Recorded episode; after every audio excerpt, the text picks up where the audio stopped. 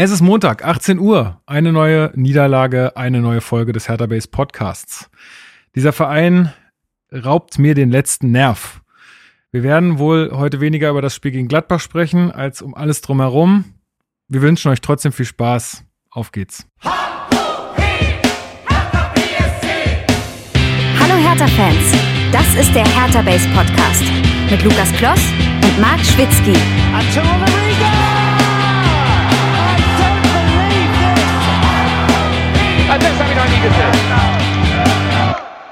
Herr Magath, Hertha BSC hat Felix Magath verpflichtet. Wie kommentieren Sie so eine Verpflichtung schön für die Bundesliga? Ja klar, ist ja schön. Äh, wen haben Sie verpflichtet? Felix Magath. Bitte? Wen, wen? Nee, ich habe den Namen nicht verstanden. Felix Magath, der mit den Medizinbällen. Ich dachte, die suchen rechten Verteidiger. Also, so kann man sich täuschen. Und damit herzlich willkommen zum Hertha Base Podcast. Mein Name ist Lukas. Ich bin an dieser Stelle wie immer euer Moderator dieser blau-weißen Fußballsendung und wir besprechen hier jede Woche alles rund um Hertha BSC.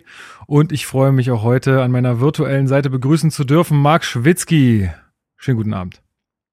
Grüße, Grüße. Ähm, ja, einen rechten Verteidiger sucht Hertha eventuell auch. eventuell. aber das ist eine ganz andere Baustelle, aber hat Felix Magath schon vollkommen richtig erkannt, dass da hatte, hatte man auch Bedarf. Aber jetzt, jetzt ist es erstmal der nächste Trainer. Man hat verpflichtet mehr Trainer als Rechtsverteidiger, ist ja auch irgendwie interessant. Ich würde, ich, wir müssen mal irgendwie rauskriegen, der wievielte Trainer das äh, in unserer Amtszeit schon ist eigentlich. Das würde mich auch mal wir interessieren. Haben das in unserer Amtszeit, seitdem es den Podcast gibt. Ja. Naja, wir haben mit Paul Dardai begonnen. Wenn man ganz genau ist, die allererste Folge des Hertha Base Podcasts, die wurde ja noch ohne dich aufgenommen, die ersten Stimmt. drei Folgen oder so. Und damals gab, war die erste Folge quasi, ähm, wie man mit Paul Dardai in seiner allerersten Amtszeit ähm, in knapp 90 Tagen den Abstieg verhindert hat. Also ah, okay, ja, krass. es ist tatsächlich, auch da ist Paul Dardai die Konstante. Wahnsinn. Ist auch schon ein bisschen her. So, mhm. aber wir sind heute auch nicht alleine. Ähm, und zwar haben wir es dieses Mal hinbekommen, technisch. ihr kennt ihn alle, zumindest kennt ihr seine Stimme von einem Einspieler. Ich freue mich sehr, dass mal wieder Mister auf eine bessere Zukunft am Start ist. Puma, schönen guten Abend. Äh, ich glaube, es gibt kaum, kaum einen besseren Zeitpunkt, dass du wieder mitmachst. Hi, ja, vielen, vielen Dank für die Einladung mal wieder. Ich glaube, das war ja wieder so eine richtig schöne Chaoswoche, die wir zu besprechen haben. Wie bei meiner ersten Folge schon Wieso? mit dem ja, Eigentlich kommen wir doch drauf. Komplett normal, also, was gerade passiert. Also, ich wollte sagen, also für Hertha-Fans ist das doch normal. Also. bitter, so bitter das ist, ja, stimmt schon. Ja, ja, aber vielen Dank, dass ich da sein darf. Ja, sehr, sehr gerne und äh, schön, dass es heute klappt. Ja, wir haben äh, jetzt gerade im Vorgespräch schon so ein bisschen darüber gerätselt, wie bauen wir das jetzt am besten auf? Was, also euch interessiert natürlich, was sagen wir zu Felix Magath und so weiter, aber es ist natürlich auch so viel passiert und irgendwie ist auch alles so miteinander verwoben, dass wir uns jetzt doch dazu entschieden haben, alles chronologisch äh, von äh, Beginn der letzten Woche bis jetzt zum Ende nochmal durchzugehen äh, und äh, mit euch dann nochmal so ein bisschen äh, ja, durchzureisen und unsere Meinung dazu abzugeben. Aber wie wir das immer machen, äh, bedanken wir uns vorher mal bei der Community Community, beziehungsweise beantworten so ein bisschen eure Fragen, die ihr noch hattet, oder gehen so ein bisschen auf das ein, was äh, ihr uns geschrieben habt. Zum einen ähm, hat uns, äh, beziehungsweise, nee, einmal wollte ich mich bei Tim äh, bedanken. Tim ist nämlich ein sehr aktives Mitglied im Discord, sehr, sehr vorbildlich. Vielen Dank äh, für all deine Posts, für all deine Meinungen dort. Äh, super geil. Und an alle anderen da draußen, die noch nicht im Discord sind, ihr könnt da gerne hinkommen. Ähm, eine wunderbare Sache äh, ist so ähnlich, also für Leute, die vielleicht nicht so internetaffin sind, äh, ist so eine Art Forum. Ne, es ist so ein Tool, äh, da kann man äh, diskutieren mit Leuten über Hertha. Schaut euch an, verlinke ich euch im Post. So, dann ähm, hat Maximilian nämlich im Discord gefragt, was passiert denn, wenn Windhorst äh, in der zweiten Liga abspringt? Oder könnten wir uns das vorstellen, dass er abspringt? Ähm, ich glaube, dass äh, ja vielleicht auch noch viele das noch nicht so richtig begriffen haben, wie das funktioniert. Vielleicht auch Windhorst selber nicht. Aber ähm, Windhorst kann ja nicht abspringen. Also äh, also kann er schon, aber hat er halt nichts von. Richtig. Ich, ich erkläre es nochmal ganz kurz. Ich, ich bin auch, oh, oh mein Gott, ich bin auf keinen Fall in irgendeiner Art und Weise da Experte. Ich weiß, dass es super kompliziert ist und dass man da irgendwie mit Fachbegriffen zugeschüttet wird und dass man dann irgendwie äh, manchmal nicht Bescheid weiß, alles gut, sollte jetzt gar nicht irgendwie besserwisserisch oder arrogant rüberkommen. Äh, sorry for that. Sondern es ist so, der Mann hat ja einfach Anteile von Hertha BSC gekauft und die sind weg.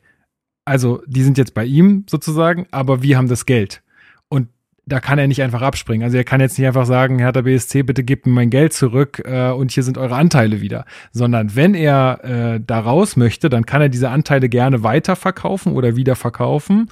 Ähm, dann hätte er jetzt wahrscheinlich den maximalen Verlust. Also es wird ihm nichts bringen. Und äh, es ist auch so, dass Hertha da auch ein Mitbestimmungsrecht hat, was mit diesen Anteilen passiert. Also er kann die auch nicht an irgendwen veräußern. Ähm, ich weiß nicht genau, wie die Vertragslage ist, aber es kann sogar sein, dass Hertha da sozusagen auch ein äh, Rückkaufsrecht hat, also ein Vorkaufsrecht, sodass ähm, Hertha immer sagen kann, nee, du verkaufst die erstmal an uns zurück. Äh, War das bei KKA nicht auch so? Genau, da war es auch so. Ja. Ne, da haben sie es ja dann gemacht und dann haben sie sie wieder an ihn veräußert. So, also nur das äh, dazu. Dann haben wir zwei super nette iTunes-Rezensionen bekommen von Siso44 und Hobbystratege mit fünf Sternen. Vielen, vielen Dank an der Stelle und alle, an alle, die es noch nicht gemacht haben. Ihr könnt ja mal bei iTunes vorbeisurfen und uns da mal eine Rezension hinterlassen. Vorbeisurfen.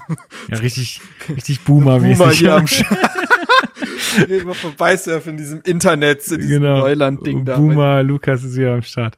Ähm, ja, genau. Also vielen, vielen Dank dafür. So, und dann haben wir noch ein paar Mails bekommen. Und zwar habe ich Felix vergessen in der letzten Sendung. Ähm, ja, dafür äh, auch äh, großes Sorry. Äh, Jetzt er ist er auf dem Trainerstuhl. Also genau. Felix hat uns geschrieben. Felix hat uns geschrieben, äh, schon letzte Woche, wie wir denn Jürgen Röber äh, als Option äh, für den äh, Hertha Trainerstuhl sehen. Und da hatte ich ihm noch so äh, geantwortet, scheiße, ich habe dich vergessen und so. Aber ja, puh, Jürgen Röber, ziemlich lange raus, kann ich mir nicht vorstellen. und jetzt schreibt, hat er letztes Mal geschrieben, naja, so weit war ich ja nicht weg davon. Also, ähm, ja, damit hätte, glaube ich, auch keiner gerechnet. Ähm, und ähm, O-Spiel, äh, o, äh, okay, nochmal von vorne und ganz in Ruhe. OJ ähm, hat uns auch geschrieben, dass er das Leihspieler-Update ziemlich, ziemlich cool fand. Und er fragt, ähm, ob wir es als Möglichkeit sehen, dass man Spieler in der äh, aus der Ukraine oder Russland jetzt verpflichtet, weil ich glaube, die sind jetzt vertragslos und kann man da zuschlagen? Wisst ihr da mehr? Ja, dazu, also sie sind in dem Sinne nicht vertragslos, die Verträge sind nur ausgesetzt und es kann sich da, so wie ich es verstanden habe, äh, vorläufig um Laien handeln, weil diese Verträge eben ausgesetzt sind, nicht aufgelöst. So. Ähm, aber es wurde halt ein extra Fenster aufgemacht, eine extra, ähm, ich sag mal, Möglichkeit geschaffen von der FIF Pro, dass Spieler halt das Land jetzt verlassen können. Ähm, ich glaube, da handelt es sich aber vor allen Dingen auch um ausländische Spieler. So. Ähm, also das ist das eine. Das andere ist, dass Freddy Bobic heute auf der Pressekonferenz darauf angesprochen wurde, mhm. ob es denn noch diese Option, ob man diese Option wahrnehmen würde. Er hat aber vollkommen richtig angefügt, dass das eine ist, dass dieses Fenster geschaffen wird, das andere ist, dass es in den jeweiligen Ligen auch nochmal ratifiziert werden muss. Das heißt, die DFL müsste auch nochmal sich diesem Fenster öffnen. So, mhm. wenn die das nicht tut, dann können deutsche Vereine dementsprechend auch keine Spieler verpflichten. Und er geht sehr, sehr stark davon aus, dass die DFL das nicht tun wird. Dementsprechend braucht man sich darüber gar keine Gedanken machen. Es klang aber für mich schon so, als ob im Hintergrund man sich schon trotzdem mal umgesehen hätte, so nach dem Motto, wenn es denn möglich ist, dann wollen wir schon trotzdem mal geguckt haben. Ähm, aber dadurch, dass die DFL das wohl nicht ratifizieren wird, ist das Ding auch äh, gegessen. Alles klar. Gut, dann regt Flo an, dass wir äh, uns ja mal mit der Zweitliga-Fähigkeit des Kaders auseinandersetzen sollen. also ich denke auch, dass man das machen sollte. Dazu kommen wir später noch. Ähm, allerdings machen wir das, glaube ich, an anderer Stelle, weil es ist ja auch noch ein bisschen Zeit bis dahin. Ähm, und in dieser Folge sind ja auch viele andere Themen zu besprechen. Ich glaube, das dauert dann auch ein bisschen. Äh, aber es ist eine sehr, sehr gute Idee beziehungsweise Anregung und das werden wir auf jeden Fall auch machen. Ähm, sollten wir jetzt nicht die nächsten drei Spieltage irgendwie gewinnen oder so. Ähm, aber ja, vielen Dank für die Anregung da. Und äh, Marc hat uns auch noch geschrieben. Ähm, er würde gerne, er würde gerne wissen, ähm, wie wir damals die letzten Abstiege erlebt haben. Äh, Puma, vielleicht mal ganz kurz, hast du, wie hast du damals die Abstiege wahrgenommen? Also ich kann mich eigentlich nur noch richtig gut an den in der Relegation erinnern. Ja, also ich glaube, das ist so der Abstieg, der den meisten noch besonders im Gedächtnis bleibt. Und ähm, wir kommen da später noch zu, aber ich erkenne da leider sehr viele Parallelen Das zur aktuellen Situation. Und ähm, auch was den jetzigen Trainer angeht, aber wie gesagt, da kommen wir noch zu.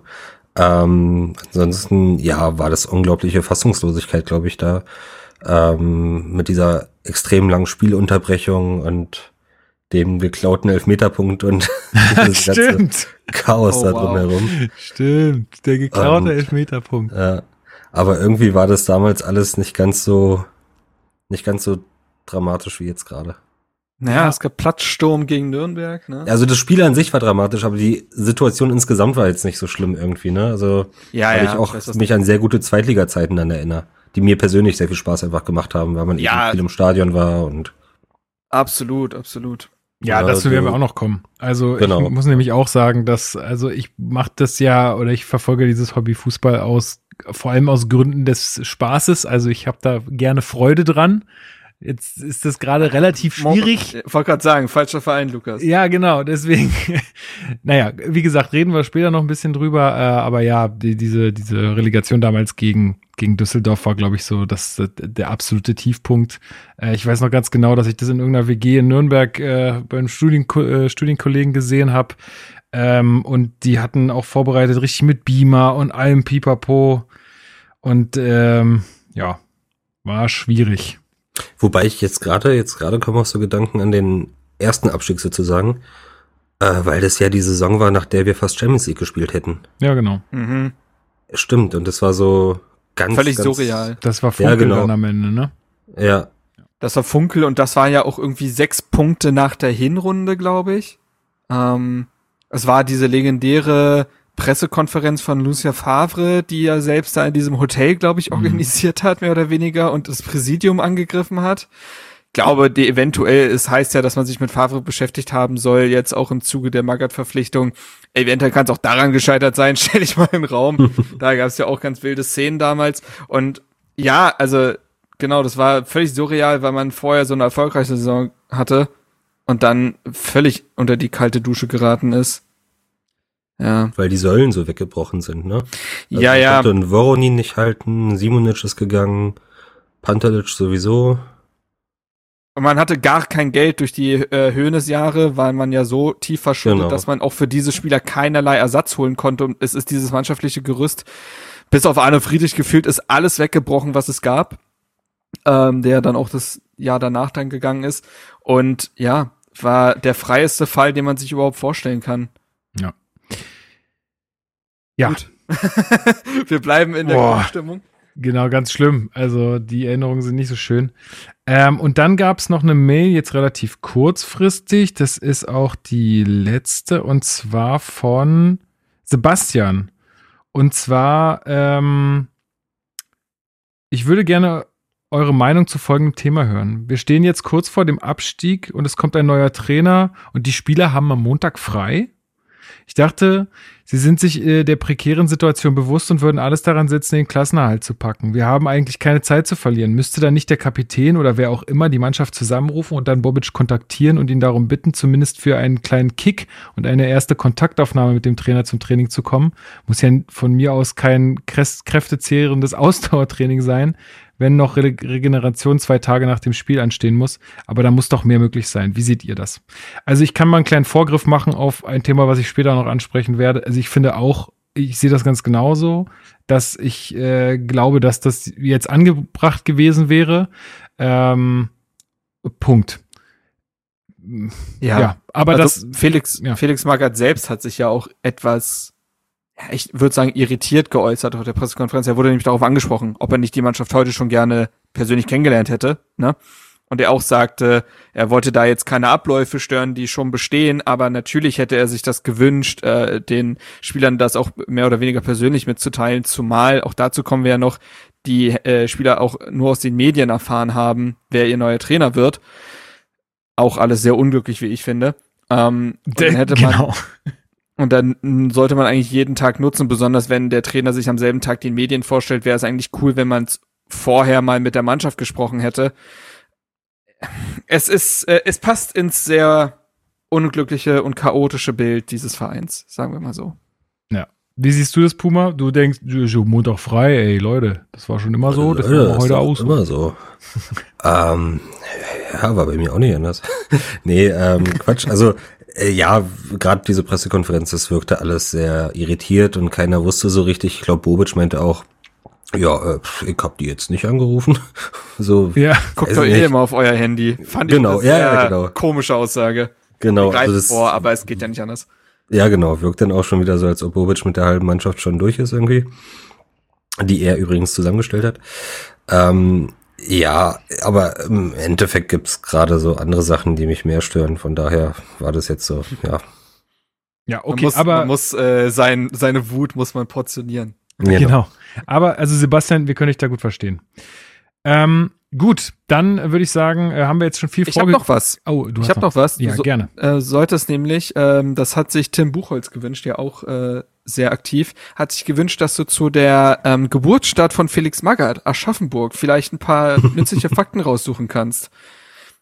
Ich weiß noch nicht, ob ich mit dem Format ähm, ja einhergehe. Also ich habe da, so. ich habe da schon, ich habe, ich habe da schon äh, so einen richtig geilen Einspieler im Kopf und so. Das wird geil, das wird super. Ich, wir machen dann geil, eine ja? kleine, eigene Rubrik, das. Aber ähm, Mm. ich kann euch gerne was zu Aschaffenburg ähm, in Bayern erzählen. Und zwar ist das eine kreisfreie Stadt im bayerischen Reg Regierungsbezirk Unterfranken. Mhm. Und ähm, sie liegt äh, auf einer Höhe von 138 Metern. Ähm, ihre Grundfläche beträgt 62,57 Quadratkilometer.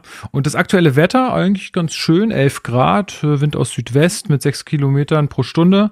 Ja, 59 Prozent Luftfeuchtigkeit ist eigentlich ganz angenehm. Ja, 70.000 gut 70.000 äh, Menschen leben dort. Das ist Stand 2019, also kann sich auch wieder was getan haben. Ne? Ähm, und die Ortszeit dort ist äh, 18 Uhr 24. So, also ich glaube, wir, wir machen da eine kleine Rubrik daraus. Ich werde mich mal um Einspieler kümmern. Krass, dass es bei denen auch 18.24 Uhr ist, ne? Ne? Also finde ich auch verrückt. Ach so, ich kann euch noch äh, ähm, Flug mit einer Dauer von mindestens ähm, einer Stunde zehn gibt's jetzt äh, ab 179 Euro. Ist eine Frechheit. Eine Frechheit, wie günstig das ist. Guck mal, Bahnpreise. Da zahlst du das Doppelte. Sag ich dir. Zu Recht. So. So.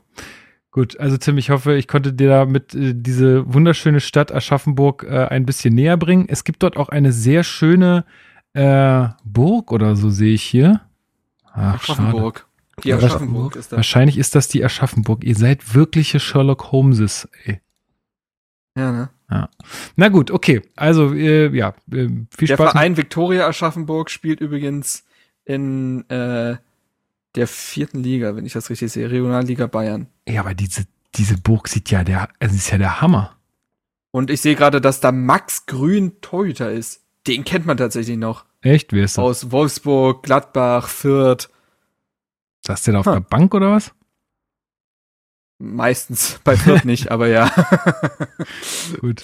Also viel Spaß mit diesen Infos und äh, wir kommen jetzt zu den Hertha News.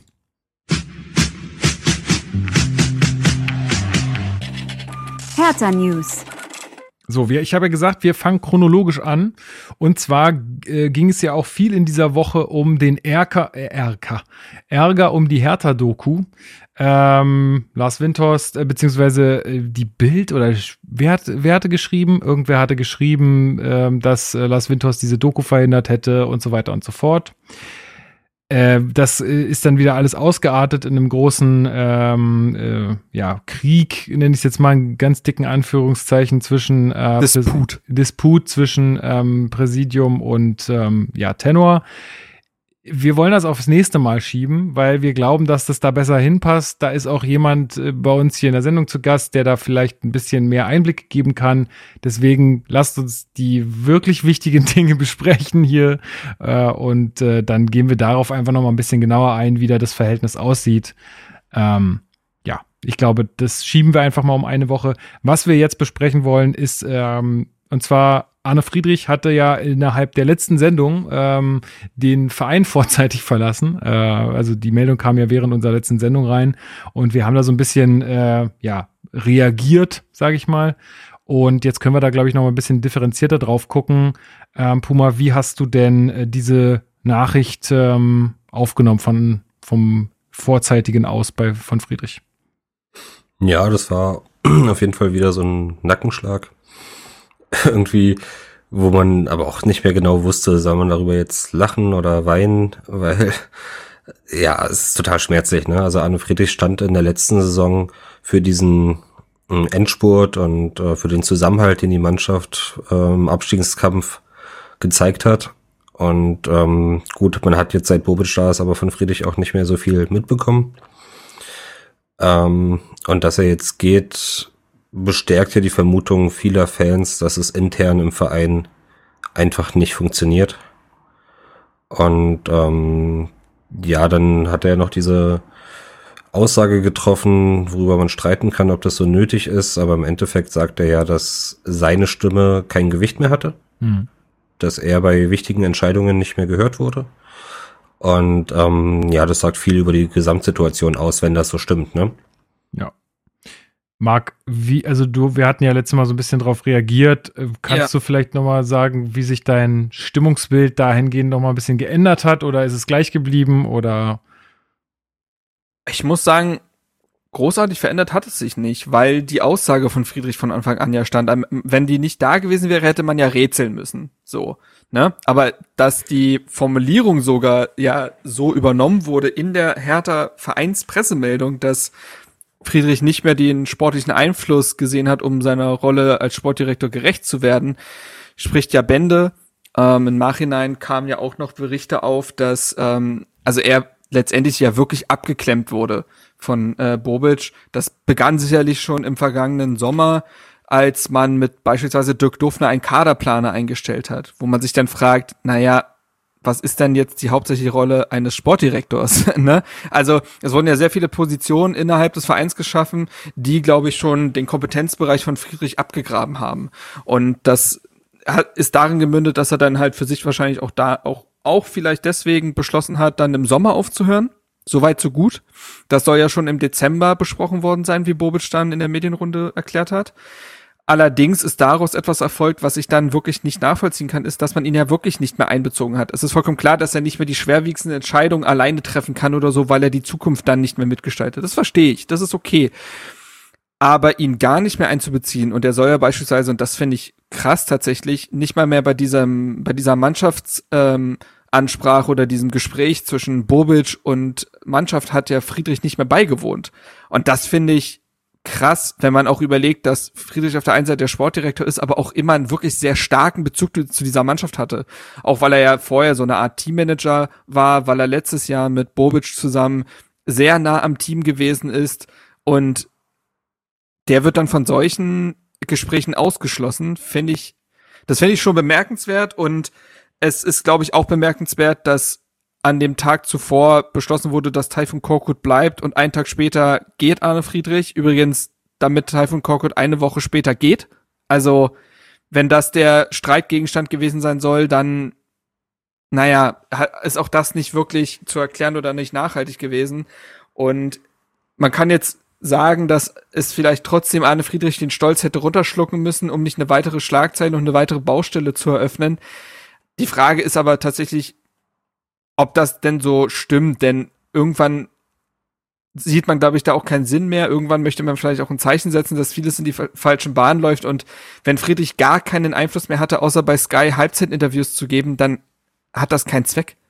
Er muss auch für sich auch gucken, einfach, äh, dass er nicht da irgendwie nur noch, ja, so ein bisschen als Clown da mm, hinhält irgendwie, gerade in solchen Interviews dann. Nee, also was, was die ganze Sache für mich halt so zeigt, äh, ist, dass ähm, Bobic und Friedrich da jetzt auch nicht anscheinend das beste Verhältnis gehabt äh, haben. Ne? Also, weil, warum soll man ihn denn nicht einbeziehen? Ja, okay, er ist ja, ja. dann weg, aber ist doch, aber jetzt ist er doch noch da. Er hat letzte Saison es geschafft, mit Paul Dardai zusammen die Klasse zu halten. Warum jetzt nicht seine Expertise, Meinung noch mit einbeziehen und genau nutzen? Das.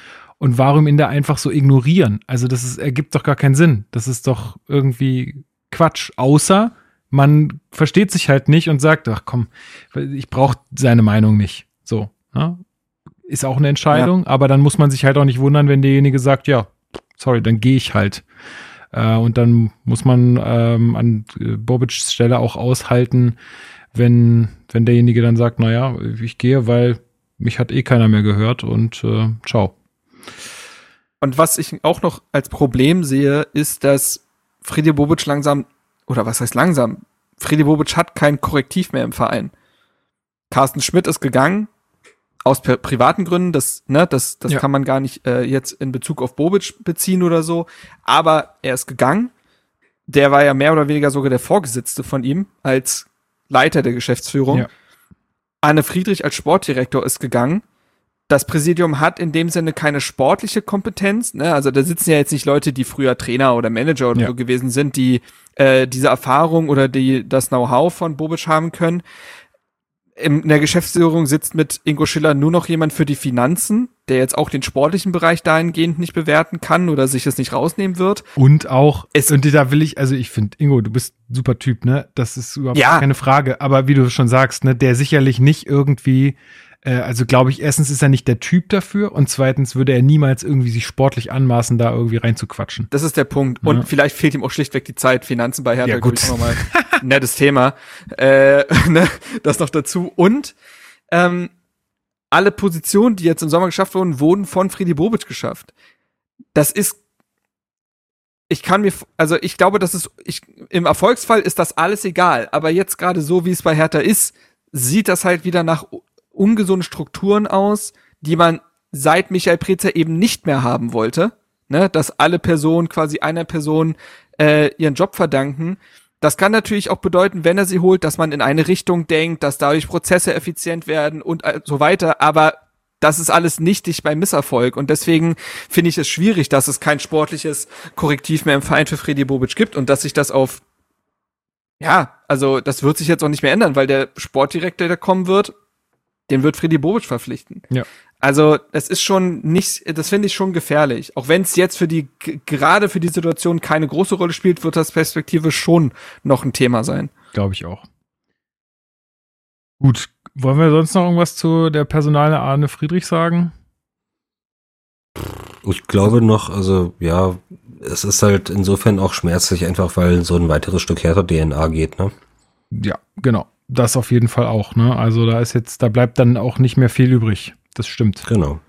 Also, wer ist denn da noch? Da ist ja kaum noch jemand, der so ein bisschen, also ich meine, klar, wir wollen natürlich auch, dass irgendwie was sich verändert, ne? Aber ähm, die, sagen wir mal, die gute DNA in Anführungsstrichen, die hätte man doch gern behalten. Aber es war ja auch klar, dass er geht, aber dass das jetzt wieder so passiert und so durch die Medien geht, das äh, war natürlich auch wieder irgendwie Wasser auf die Hertha Mühlen. schafft es irgendwie nie, mit Personen einen sauberen Schnitt hinzubekommen, Ja, ne? das ist echt ganz schlimm. Also, das, ob das damals, also ob das auch bei Spielerseite ist mit Peter Niemeyer beispielsweise. Verdienter Spieler Mhm. muss am Ende alleine aufs Tor schießen.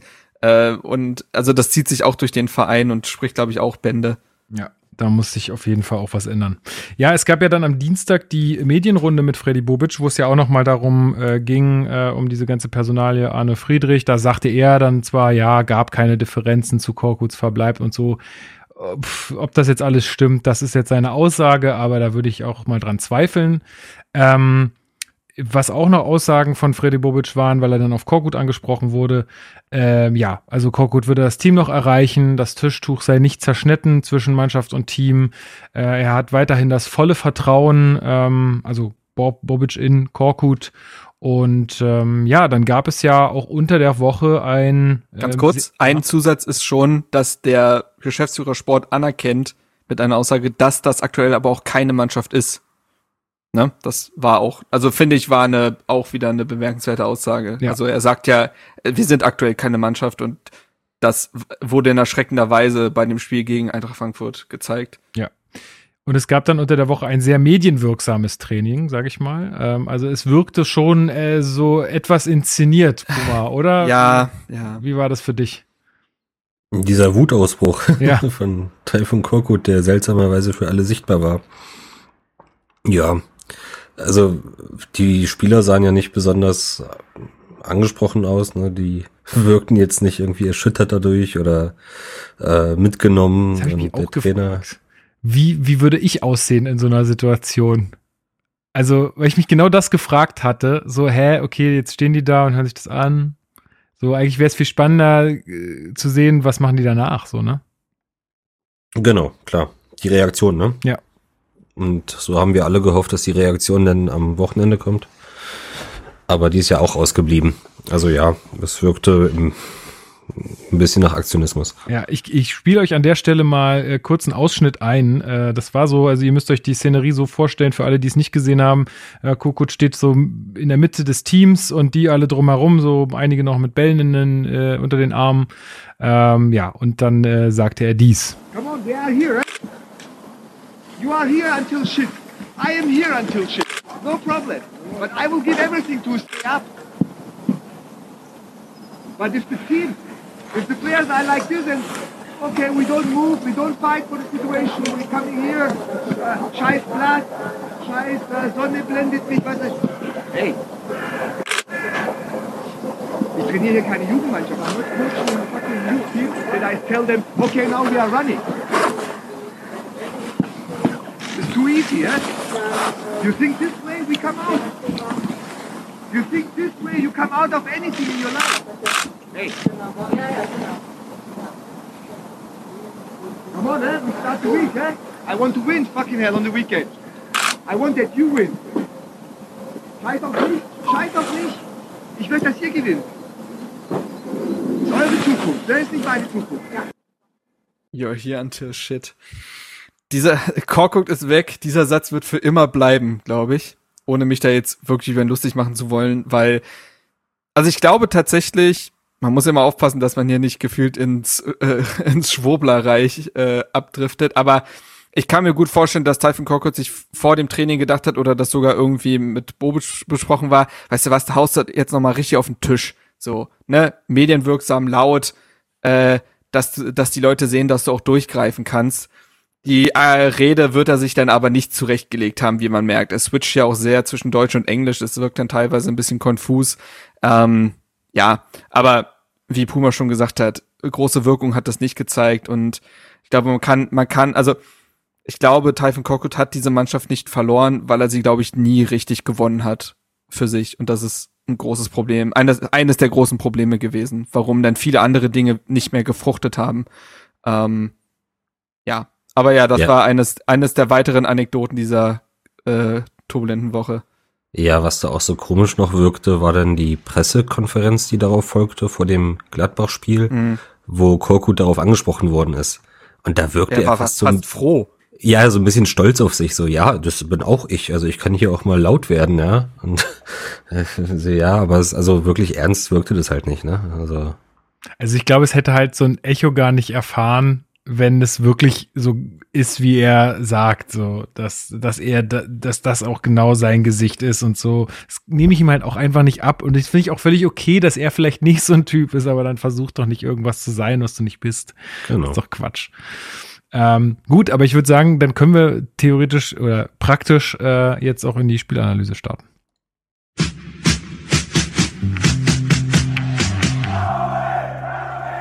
Spielanalyse. Ja, denn äh, auch Teil von Korkut, ähm, da gibt's auch so ein paar Parallelen zu seinem Aus bei Stuttgart. Ähm, hat mal wieder alles ein bisschen über den Haufen geworfen, was er so die letzten Wochen äh, gemacht hat und hat äh, sowohl sechs Änderungen in der Startelf vorgenommen, als auch ein neues Spielsystem ähm, jetzt wieder äh, ja, benutzt. Ähm, Puma, welche Änderungen waren das denn ähm, und welches Spielsystem haben wir diesmal gesehen? Ja, nachdem seine Lieblingsaufstellung ja gar nicht funktionierte, hat er auf die Fünferkette umgestellt und ähm, sehr defensiv spielen lassen. Ne? Also hat sehr viele defensive Spieler gebracht. In der Innenverteidigung kam Kempf und Stark für Buyata, Plattenhardt für äh, Björkan und davor dann auch noch Askasiba und Toussaint. Also allein das spricht schon für sehr viel Defensivpower, die er da aufgestellt hat.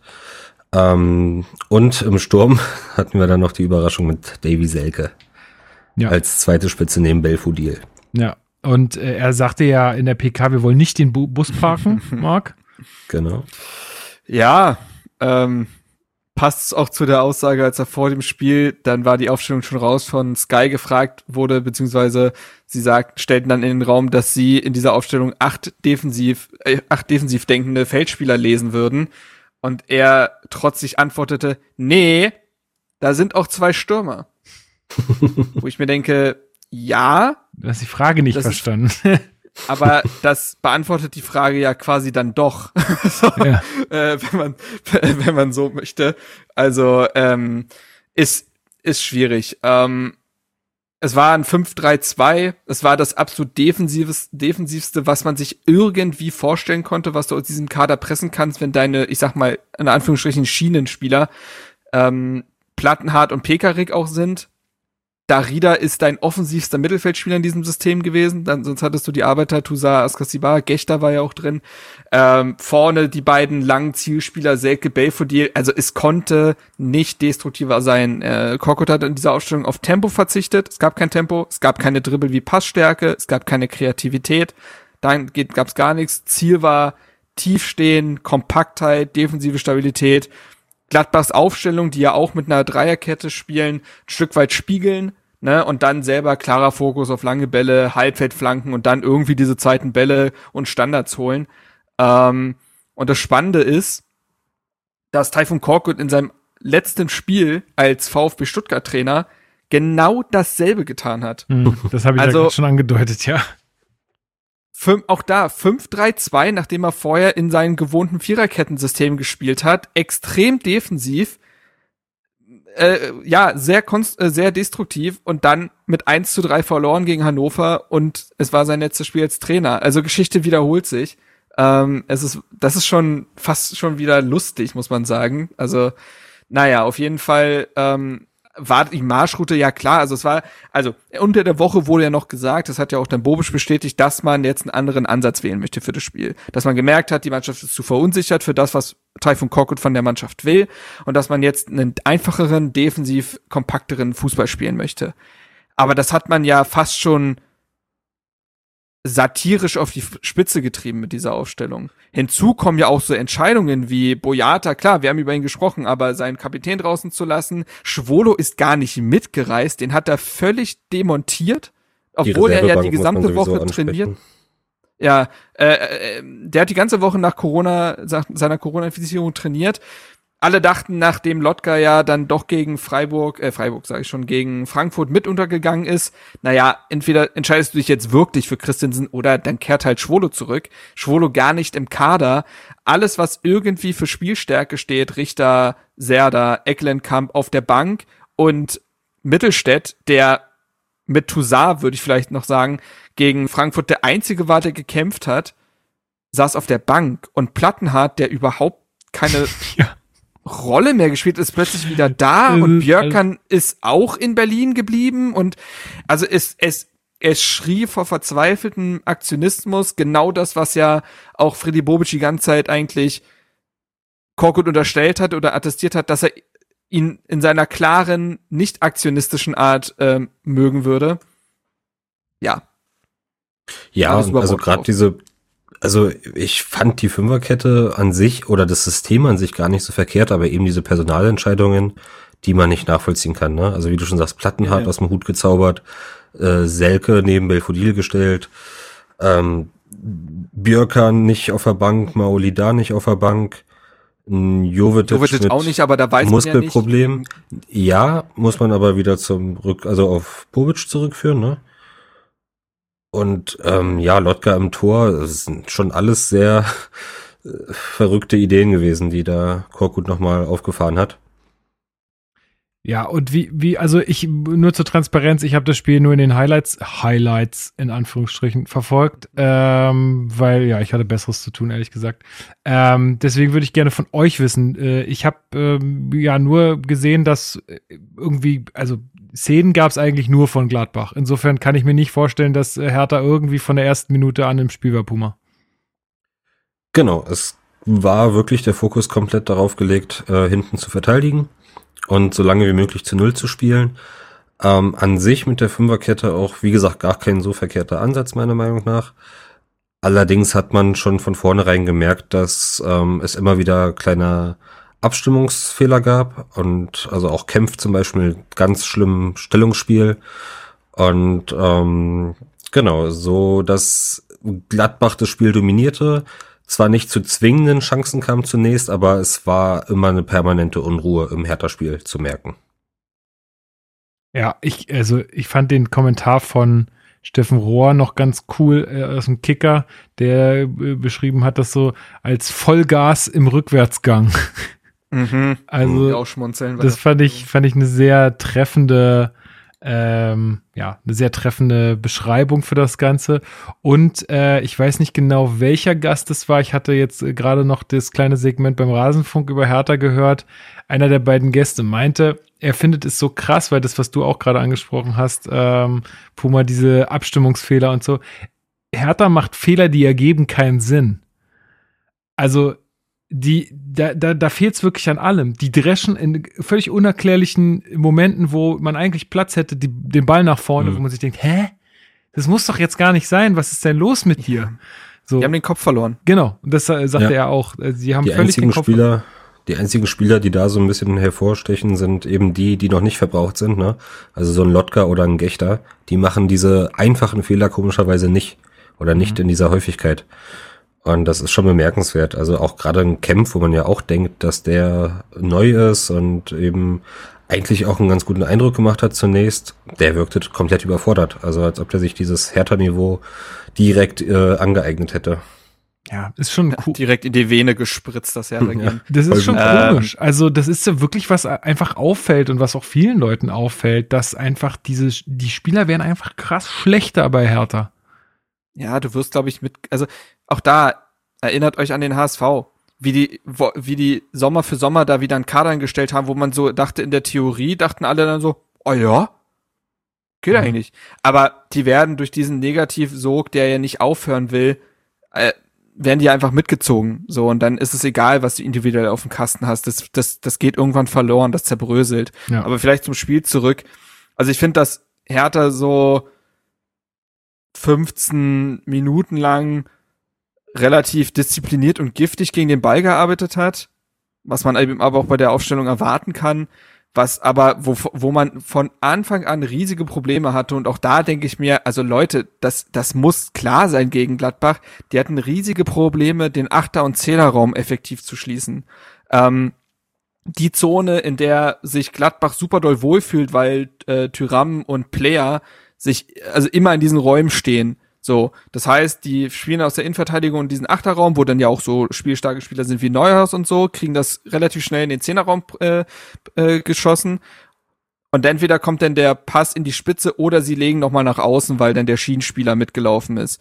So und das muss, kl- das, das weiß man eigentlich. Und das hat Hertha überhaupt nicht hinbekommen, weil auch diese Abstimmung zwischen, äh, also zum einen hat die Abstimmung zwischen Abwehr und Mittelfeld nicht geklappt. Also wann rückt vielleicht auch mal ein Innenverteidiger aus, raus aus dieser Fünferkette, um Raum zu schließen, wenn die Sechser zu weit aufgerückt sind. Und auch die Abstimmung zwischen wer steht wo im Mittelfeld war nicht klar. Also wie hoch steht ein Askasibar, wenn Toussaint in dem Raum ist oder so. Also diese Abstimmung gab es überhaupt nicht. Dadurch wurden Lücken gerissen. Askasibar hatte sowieso riesige Probleme in dem Spiel, was Stellungsspiel angeht, was Passstärke angeht. Er hatte wieder seine typischen Szenen, wo er auch mal eine Grätsche spektakulär setzt oder ähnliches. Aber das entschädigt auch nicht. Und ja, Gladbach hat spätestens so um die 18. Minute herum völlig die Kontrolle übernommen. Hertha stand so tief, als ob man gerade gegen den FC Bayern in Hochform spielen würde. Man muss sich nochmal vergegenwärtigen. Ja, Gladbach ist spielstark, aber Gladbach war zu dem Zeitpunkt auch massiv gebeutelt. Ne, die hatten auch vorher dieses Spiel gegen Stuttgart verloren. Die strotzen nicht vor äh, Selbstbewusstsein. Und ich finde, das 5-3-2 von Hertha hat eins bewirkt, nämlich Gladbach stark gemacht. Ja. Nicht, Aber es liegt auch an den Spielern. Also ich glaube, wie gesagt, wenn du da ein bisschen spielstärkere Spieler aufstellst, dann muss es nicht so defensiv ja, nee, sein. genau. ne? Also Und das du, ist sehe ich total genauso. Also ich bin auch der vollkommen, also das ist ja eigentlich auch, äh, das sagen ja alle, die sich damit auskennen, dass eine Aufstellung nicht gleichzeitig die Marschroute diktiert. Das ist ja vollkommen klar. Es gibt sehr offensiv ausgerichtete Dreierkettensysteme. Beispiel Gladbach. Ähm, ich sehe, und wir haben ja auch ähm, vor nicht allzu langer Zeit hier unsere Wunschaufstellung präsentiert und die ist ja auch mit Dreierkette. Also ich wünsche mir das System an sich, weil ich glaube, dass das zu dem Kader passt, aber so wie es jetzt Korkut aktionistisch interpretiert hat, kann es nicht funktionieren. Das war Ja, mit also- Ansage. Korkut hat im Prinzip die richtigen Schlüsse gezogen, indem er auf Fünferkette umstellt, hat dann aber die falschen Schlüsse daraus gezogen, welche Spieler er bringt. ja, Marc, du meintest, äh, Hertha hat Gladbach stark gemacht, nicht zuletzt durch einen Elfmeter. ähm, da, ja, also da fand ich den VAR, da hat er mal gut funktioniert, ging ja auch gegen, gegen Hertha, ne? Da hat das alles relativ schnell in einer, in einer Minute geklappt, dass man sich da abstimmt und den Straf, Strafstoß gibt. Auch total zu Recht. Kempf fault da Tyram, ist äh, ganz klar. Äh, Michael hat dazu uns auch noch eine Mail geschrieben und hat, er hat uns schon mal geschrieben, ihr erinnert euch vielleicht, dass äh, Kempf doch immer noch weiterhin insgeheim für Stuttgart arbeitet. Und, äh, Ja, sowieso gab's diesen Tweet mit ähm, quasi Herthas, äh, nee, Stuttgarts Klassenerhaltsteam und dann waren da halt Korkut, Bobic und Kempf abgebildet. Da musste ich schon lachen. ja, Da musste ich schon lachen. Ja. Also, ja, ist natürlich, also ist ja natürlich, also ich glaube nicht, dass es so ist, dass äh, der wird schon äh, jetzt für seinen derzeitigen Arbeitgeber alles tun, aber das war halt leider ähm, sehr ungestüm von ihm. Ähm, ja, Player macht dann diesen Elfer auch äh, gut und locker rein und ähm, ja, damit ist eigentlich zur ersten Halbzeit auch schon fast alles gesagt, oder? Ja, weil Hertha mit dieser Defensivtaktik ja den Schalter nicht mehr umlegen kann. Du musst dir ja vorstellen, also das habe ich ja auch schon unter Paul Dardai öfter gesagt, nur weil er dann in der Schlussphase drei Stürmer reinstellt, heißt das nicht automatisch, dass man gefährlicher ist und nur weil man zwei Defensivspieler mehr reinstellt, heißt das nicht, dass man defensiv sicher steht. Das ist ja immer noch Hertha BSC und wir haben ja die fehlenden Abstimmungen besprochen, wir haben ja die Verunsicherung besprochen. Du musst davon ausgehen als Trainer, dass deine Mannschaft, wenn äh, in die, also ne, wenn deine Mannschaft härter ist aktuell, musst du davon ausgehen, dass sie in Rückstand geraten kann. So und das passiert in der 24. Minute und 20 Minuten lang merkst du, dass es keinen Plan B gibt. Also es konnte, also in dieser Marschroute, die, in der Hertha aufgestellt wurde, konnten sie gar kein anderes Szenario bedienen als ein 0 zu 0. Und das finde ich fast schon erschreckend naiv. Ja. Na, er hat ja dann auch reagiert. In der Halbzeit kommt dann äh, Suat Serdar für Askasiba in die Partie. Also so ein bisschen mehr Spielstärke hat er dann eingewechselt, Puma. Und ich habe auch so, was ich gelesen und gehört habe, ist, dass auch Hertha zunächst mal stark verbessert dann aus der Halbzeit rauskam. Ja, zunächst muss man noch ganz kurz erwähnen, dass Hertha zur Halbzeit einen Expended, Expected Goals Wert von null hatte. Ja, Ich glaube, das ist äh, Rekord. Also das gab es vorher noch nicht. Dementsprechend musste er wechseln, hat äh, Suat Serda gebracht. Und äh, man hat gemerkt, dass der Fußball spielen kann, ne? Also, ähm, Was?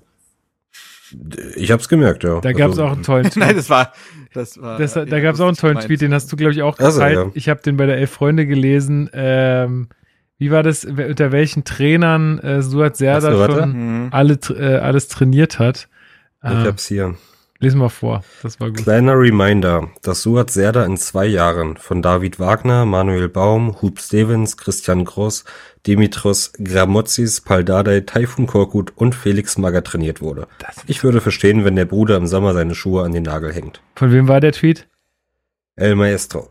El Maestro. Also ja, ey, ich find's auch richtig krass, vor allen Dingen jemand mit solchen Anlagen, ne? Das musst du dir mal vorstellen, ey. Und dann ist, hat er, das ist einfach nur ein einziges Chaos, seine Karriere gerade. Das ist einfach ganz schlimm. Der wird's Ja, fett denken, der hat, also. Ja, sag. Nee, ich, ja, wo wir wieder beim Thema defensive Aufstellung sind, ich habe gerade mal reingeschaut. Ähm, wenn wir unser zentrales Mittelfeld anschauen, dann hat Suat Serda bessere Zweikampfswerte als Darida oder Toussaint.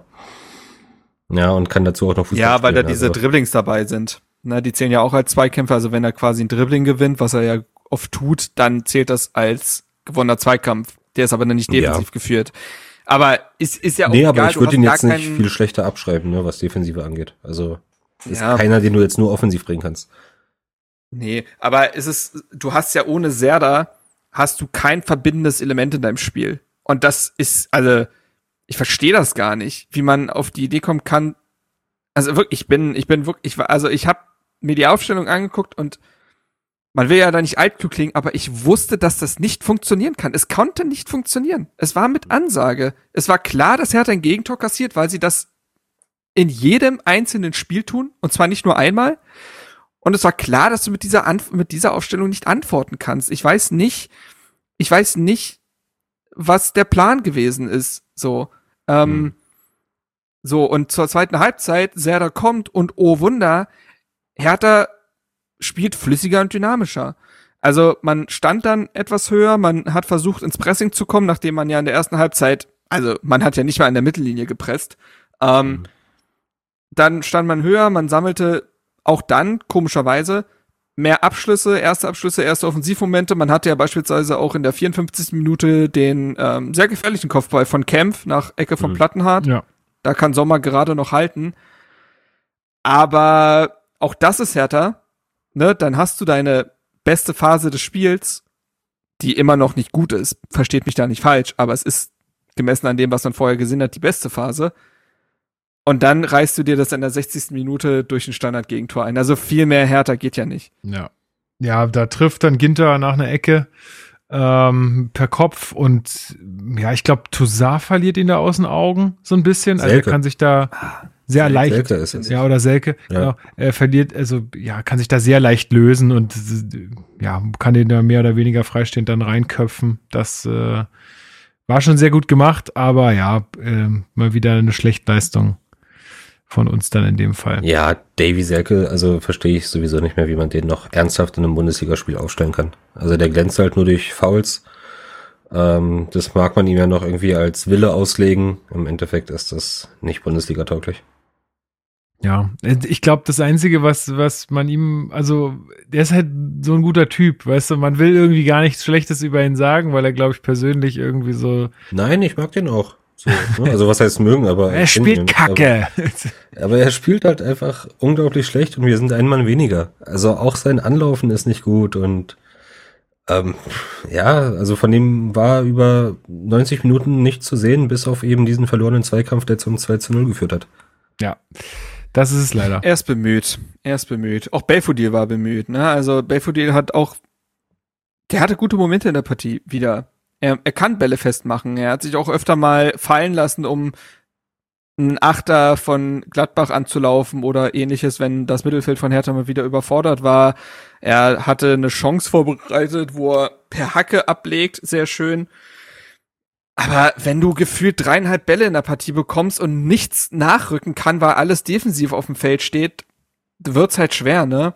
Ähm, Na und halt Selke, der da vorne nicht viel hilft. Ne? Also du musst ja, ja, wenn klar, also Belfodil kannst so auch nicht spielt, groß kombinieren, ja. wenn Belfodil so spielt, wie er spielt und sich immer wieder auf die Flügel fallen lassen muss und so weiter, dann muss ja irgendjemand im Zentrum da sein. Aber mit Ja, Selke Selke diese Person halt nicht. Turnt halt überall rum, aber nicht da, wo er stehen soll ungefähr. Also, wie gesagt, der, der, der Einsatz ist da, aber naja. Ich finde tatsächlich, dass man noch äh, Anton Kader erwähnen kann. Der kommt ähm, in der 61. Minute für Pekarik, der einmal mehr völlig überfordert war und ich bin dazu geneigt, natürlich auch Pekarik als erfahren, trotz seiner Erfahrung leidet natürlich darunter, wie die gesamte Mannschaft spielt, aber der ist, das ist nicht mal mehr dieses Mister zuverlässig. So, sorry, aber das, das, das, das, das reicht nicht mehr, finde ich. Aber das nur am Thema am Rande. Anton Kader wiederum, ich finde, Anton Kader hat das wirklich gut gemacht. Also, der hat richtig Tempo mitgebracht, der hat Zug nach vorne gebracht, der hat Tiefe mitgebracht. Oh, also, das Wort war ja vorher ein Fremdwort gefühlt.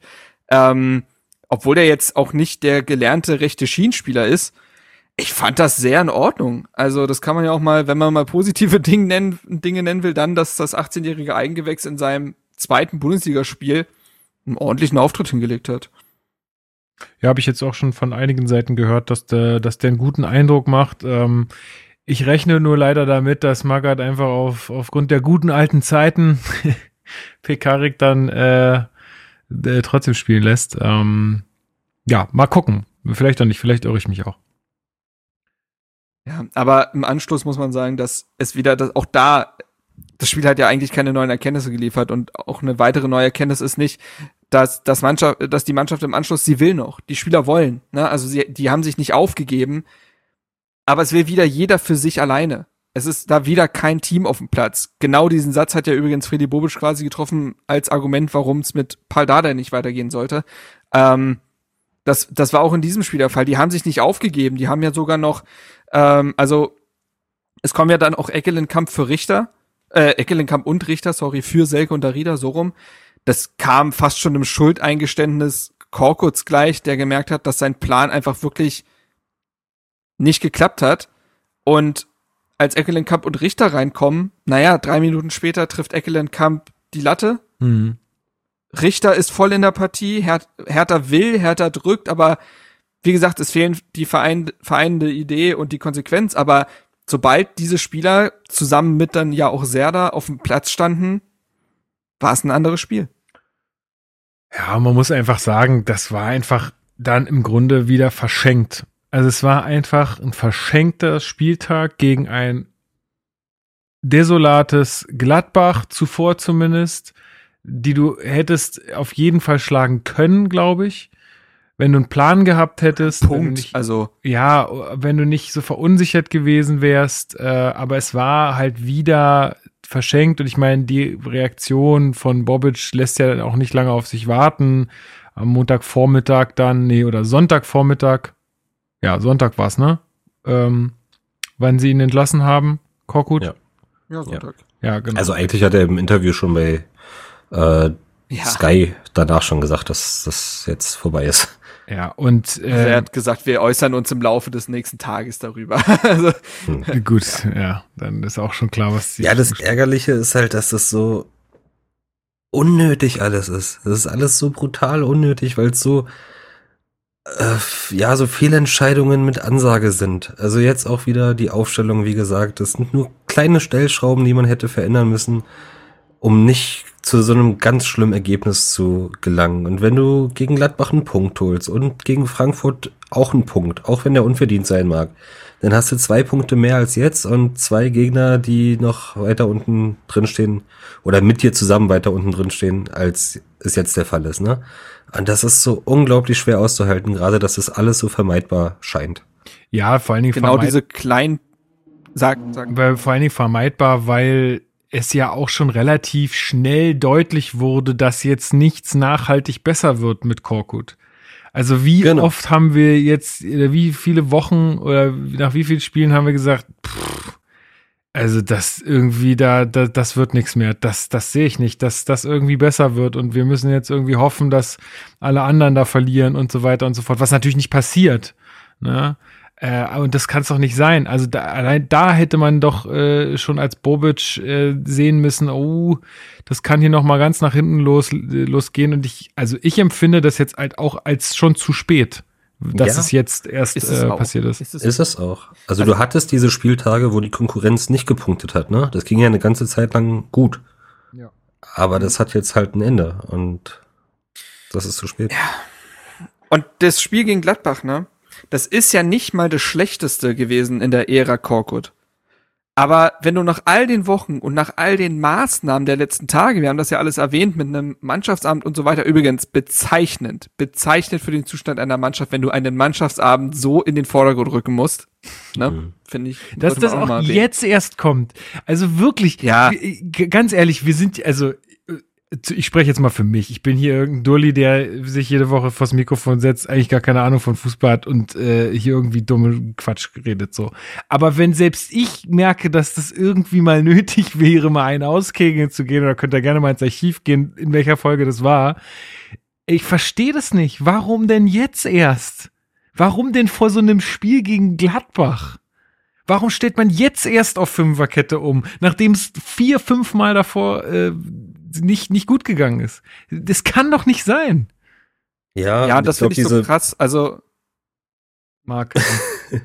Ja, einfach die Masse. wir, heute an- haben wir's, ne? Heute haben wir es, ja. Aber das ist so, es fällt einem so viel dazu ein und ich glaube, diese Masse an so einfachen Fehlentscheidungen ist eigentlich das, was im Endeffekt so wehtut, ne? Also das geht seit Bobic's Amteintritt geht es los, ja. Also diese, diese Kaderplanung, wo man sich gefragt hat, oh, geht es gut und ähm, mag sein, dass wir das Geld gebraucht haben und dass es alles notwendig war. Ich weiß nicht, äh, man kriegt ja so ganz saubere Zahlen auch nicht raus. Vielleicht hilft da der Podcast nächste Woche weiter.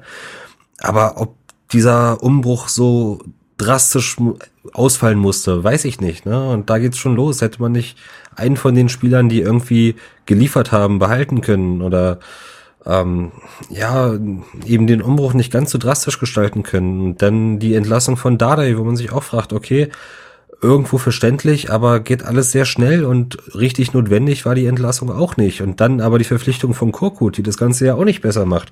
Und dann schaut man sich das Woche für Woche an, dass da nichts passiert. Und das ist so, also man denkt einfach irgendwann, es muss doch jetzt mal aufhören, dass man nur Fehlentscheidungen trifft. Und diese Fehlentscheidungen gehen dann auf die Spieler über und dann entscheidet sich Kempf da zu so einer Grätsche, die totaler Schwachsinn ist in der Situation. Und ich fühle mich gerade, als wären wir irgendwie live dabei, die vierte Staffel von Sunderland Till I Die zu drehen. Ist wirklich. Wo man auch irgendwie denkt, ey, jetzt reicht's doch mal. Aber dann, kann ja gar nicht sein, weil Hertha kriegt ja keine Doku. eben, das ist nämlich der Punkt, warum die mit den Dreharbeiten aufgehört haben, ja. ja. Und Aber es ist krass, Und jetzt wie gesagt, Magath, dass du ja, du du du du triffst all diese Maßnahmen, ne, diese Woche und das Spiel gegen Gladbach erzählt ergibt dir keinerlei neue Erkenntnisse oder überhaupt sowas Verrücktes wie ein Erfolgserlebnis. Es war der übliche Mix aus Verunsicherung, individuellen Fehlern, fehlender Idee mit Ball und einem kopflosen, wenn auch motivierten Anrennen, wenn das Spiel ja quasi schon entschieden ist. Das habe ich auch schon aufgelegt, diese Scheincourage. Ne? Also wenn es dann eh egal ist, dann wird halt ein bisschen gespielt, aber das kann ich nicht, also das kann ich nicht mehr positiv bewerten, wenn es so oft passiert, wie die Spiele nun mal laufen. Es ist, es ist, seit Wochen hat man es nicht geschafft, einen Gegner mal ins Wanken zu bringen. Es, es, seit Wochen hat man keine Widerstandsfähigkeit. Ähm, und was ich auch so krass finde, ist, dass man erinnere sich an die, an die Antritts-PK von Typhon Korkut. Da konnte er schon selber keine Antwort darauf liefern, was er überhaupt, also, ne, wie, wie, was jetzt seine Idee ist, was der Schlüssel ist, was er jetzt verändern will. Spiele Wo er gewinnen. sagte, ja, Spiele gewinnen, erfolgreich sein. Wie Fand viele hat er denn gewonnen? Äh, stark. Wie viele, wie viele Spiele hat er Mhm. gewonnen? Eins? Zwei? zwei, glaube ich, Dortmund und Bochum. Nee, Dortmund und, und Äh, Bielefeld. Bielefeld, Entschuldigung, ja, nicht Bochum, Bielefeld. Ja, äh, ne, Punkteschnitt von 0,75 oder so. Übrigens habe ich mal geguckt, wenn man den Punkteschnitt von Paul Dardai gehalten hätte, jetzt nur nur in der Theorie, ne, Mhm. dann wäre man jetzt bei 28,6 Punkten. Das Mhm. sind, runden wir mal ab von mir aus, sind wir bei 28, sind, wären wir jetzt, da wäre Hertha jetzt fünf Punkte über dem 16. Und ich halte es nicht für unrealistisch. Und man hätte sich die Tordifferenz nicht so zerschossen, glaube ich, aber anderes Thema. Ähm, so, und was ich aber sagen wollte, Antritts-PK Teil von Korkut, er wolle sich an den Eigenschaften der Spieler orientieren. Da hat er einen sehr, einen sehr pragmatischen Eindruck erweckt, ne? Ja. Und er- es ist das Gegenteil. Es ist Ja. das absolute Gegenteil. Als vollkommen klar war, Lukas hat ja gerade schon erwähnt, dass das von Spiel zu Spiel nicht geklappt hat. Und er hat nichts verändert. Er hat weiter an seinem System festgehalten. Er hat weiter an seiner Spielart festgehalten, die die Mannschaft offensichtlich nicht umsetzen kann, weil zum einen Spieler dafür fehlen und zum anderen die Verunsicherung schon so um die Mannschaft gegriffen hat, dass das nicht mehr klappt. Du kannst nicht mit solch einer Mannschaft versuchen, sauberen Ballbesitzfußball zu spielen. Ich, also, das geht nicht in meinen Kopf, dass da nicht irgendwann der Schalter kam. Da müssen wir umdenken. Und als der Schalter kam, kam so ein Spiel wie gegen Gladbach raus, wo man gefühlt die Spieler auf die Torlinie gestellt hat. Also auch völlig überreagiert in dem Moment. Aber dieses pragmatische, im Gegenteil.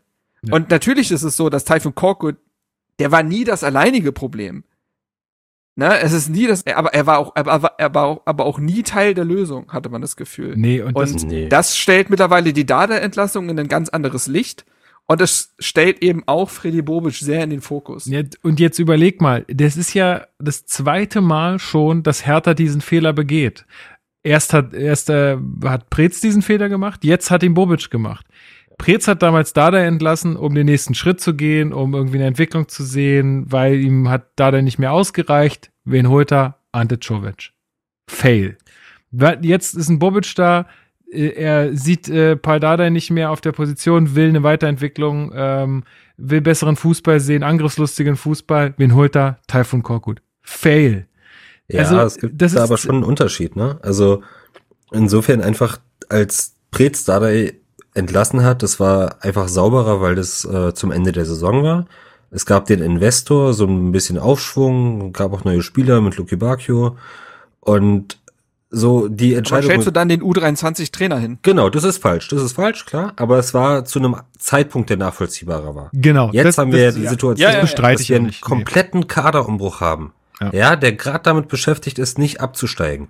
Wir haben einen Trainer, der dieses Ziel durchschnittlich über die Saison bis dahin komplett erfüllt hat. Und dann sagen wir aber, komm, ja, wir packen das jetzt auch noch an und wechseln jetzt auch noch den Trainer aus Naja, und spielen dann da- Europa League. Da haben, da haben, da haben bestimmt auch persönliche Differenzen mit reingespielt, da bin ich mir Das ganz ich sicher. eben auch. dass es nicht nur sportliche Gründe hat, aber ich meinte vorhin, äh, also ich meinte vor allem auch den Fehler, dass man, wenn man sagt, man, wie, so, wie du ja auch richtig gemeint hast, Puma gerade, ne, wenn man sagt, ich entlasse jetzt hier jemanden, der soliden Job gemacht hat, vielleicht nicht schön, aber der, der hätte uns in der ersten Liga gehalten, so. Äh, in, in both, äh, ja, in, in beiden Saisons so, ne?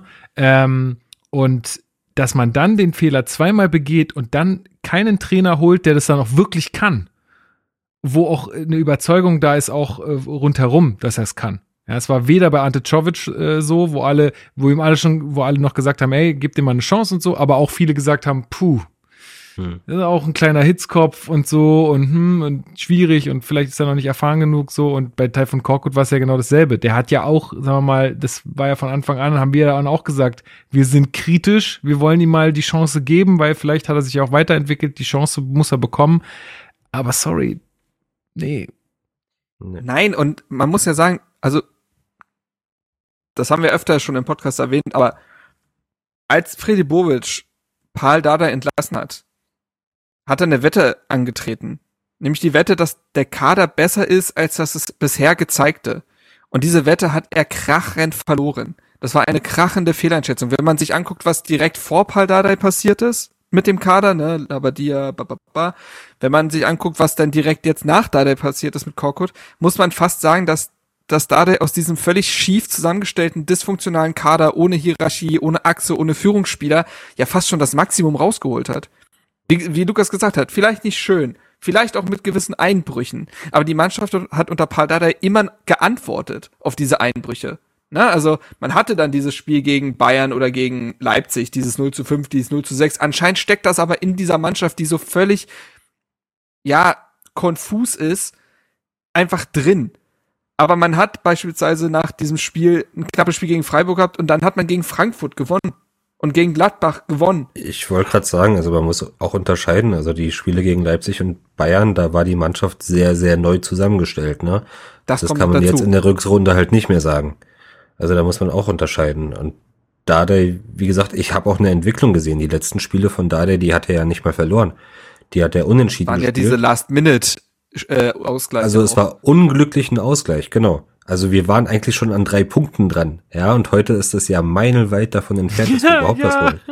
Also insofern verstehe ich auch die Meinung nicht, dass wir da keine Entwicklung gehabt hätten, der Mannschaft. Man darf das ja nicht vergessen. Ja, es ist halt dieses, du, hat. du lernst etwas schätzen, wenn es weg ist. Ne? Also man, also damals haben wir auch gesagt, es gibt ja durchaus legitime Kritikpunkte äh, bei unter Paul Dardai, beziehungsweise an Paul Dardai.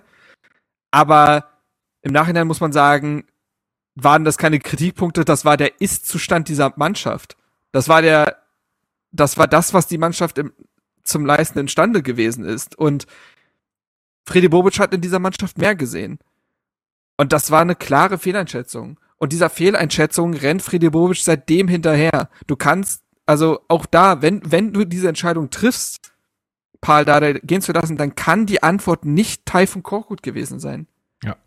Das sehe ich Hm. auch so. Und das, dem rennt er jetzt seitdem hinterher. Es sind we- weitere Fehleinschätzungen dazugekommen, beispielsweise auch im Winter, als und der, die Wintertransferperiode en, endete ja nicht mit dem Dortmund-Spiel, wo man hätte sagen können, ja, da waren alle ein bisschen geblendet, sondern die ging ja weit in den Januar rein, wo auch schon die ganzen Spiele gegen Köln und so verloren wurden und man sehr schlecht aussah und die Baustellen klar waren, hat man vier Spieler geholt, drei davon Perspektivspieler, der an, und der andere, der soll Soforthilfe gelten soll, Marc Oliver Kempf, ist bislang mehr Hypothek als Verstärkung. Auch da, Zudem hat man auch mal wieder. Spieler abgegeben, ja.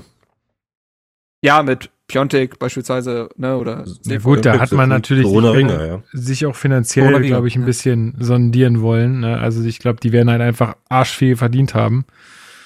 Ja, Das- naja, Tona Riga weiß ich jetzt nicht, Ja, aber. Piontek sicherlich. Piontek, den Piontek-Deal, den würde ich auch nach wie vor, den, das verstehe ich, aber du hast die Mannschaft auch im Winter nicht verbessert, das wollte ich damit sagen. Und Ja.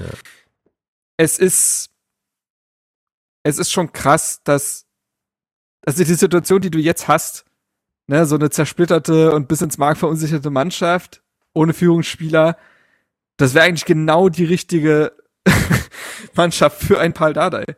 der ihr einen fußballerisch einfachen Plan an die Hand geben kann und auch einfach ein bisschen menschliche Wärme.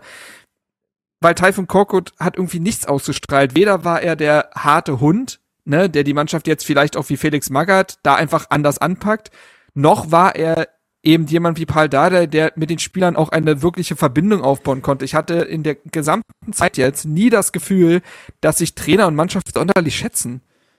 Also Spieler, die noch irgendwie das Potenzial gehabt hätten, ein Teil, der Teil einer Achse zu sein oder der Mannschaft etwas zu geben, was sie vorher nicht hatten, wurden nach und nach von Korkut demontiert. Und andere Spieler hat er nicht, also Typhon Korkut hat keinen Spieler dieses Kaders besser gemacht. Ja. Nee. Nee, im Gegenteil. Ja. Würde ich auch sagen. Doch, Tusa. Aber sonst. Ja, ja, gut. Ja, ob das noch, ob das noch Typhon Korkuts Handschrift war, weiß ich nicht. Ich glaube, der hat sich in den letzten zwei Spielen einfach gedacht, ich hau noch mal alles raus, aber ähm, sei es drum, es ist, es ist der absolute Supergau und er ist eben gepflastert mit Fehlentscheidungen von Freddy Bobic und diesen Fehlentscheidungen müsste er sich stellen. Ähm, dass er jetzt gerade natürlich auch versucht, einen breiten Rücken zu haben und ähm, nach vorne zu gehen, das ist ob der Situation wahrscheinlich sogar das Richtige. Ja, das, absolut. Wäre nicht zielführend, wenn er sich hinstellt und sagt, ey, tut mir voll leid, darum geht's gar nicht. Nee.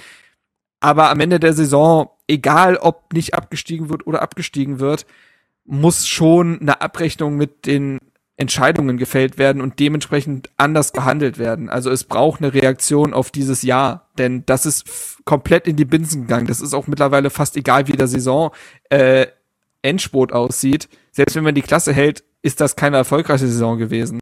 Im Gegenteil, sie ist ja fast noch, ja, sie ist eigentlich noch schlimmer als die letzte gewesen. Und das, es war eigentlich, das ist eigentlich kaum vorstellbar gewesen. Aber dann lasst uns doch mal äh, drauf gucken, was äh, jetzt äh, Bobic äh, entschieden hat. Und zwar ähm, hat er jetzt einen neuen Trainer ähm, äh, zu Hertha BSC gelotst äh, und das ist dann doch äh, auch eine Überraschung gewesen. Ich meine, wir haben es jetzt schon ein paar Mal gesagt. Äh, und zwar Felix Magath äh, wird neuer Cheftrainer oder ist jetzt neuer Cheftrainer bei Hertha BSC und wird dann auch am, äh, am Spieltag gegen Hoffenheim auf der Bank sitzen.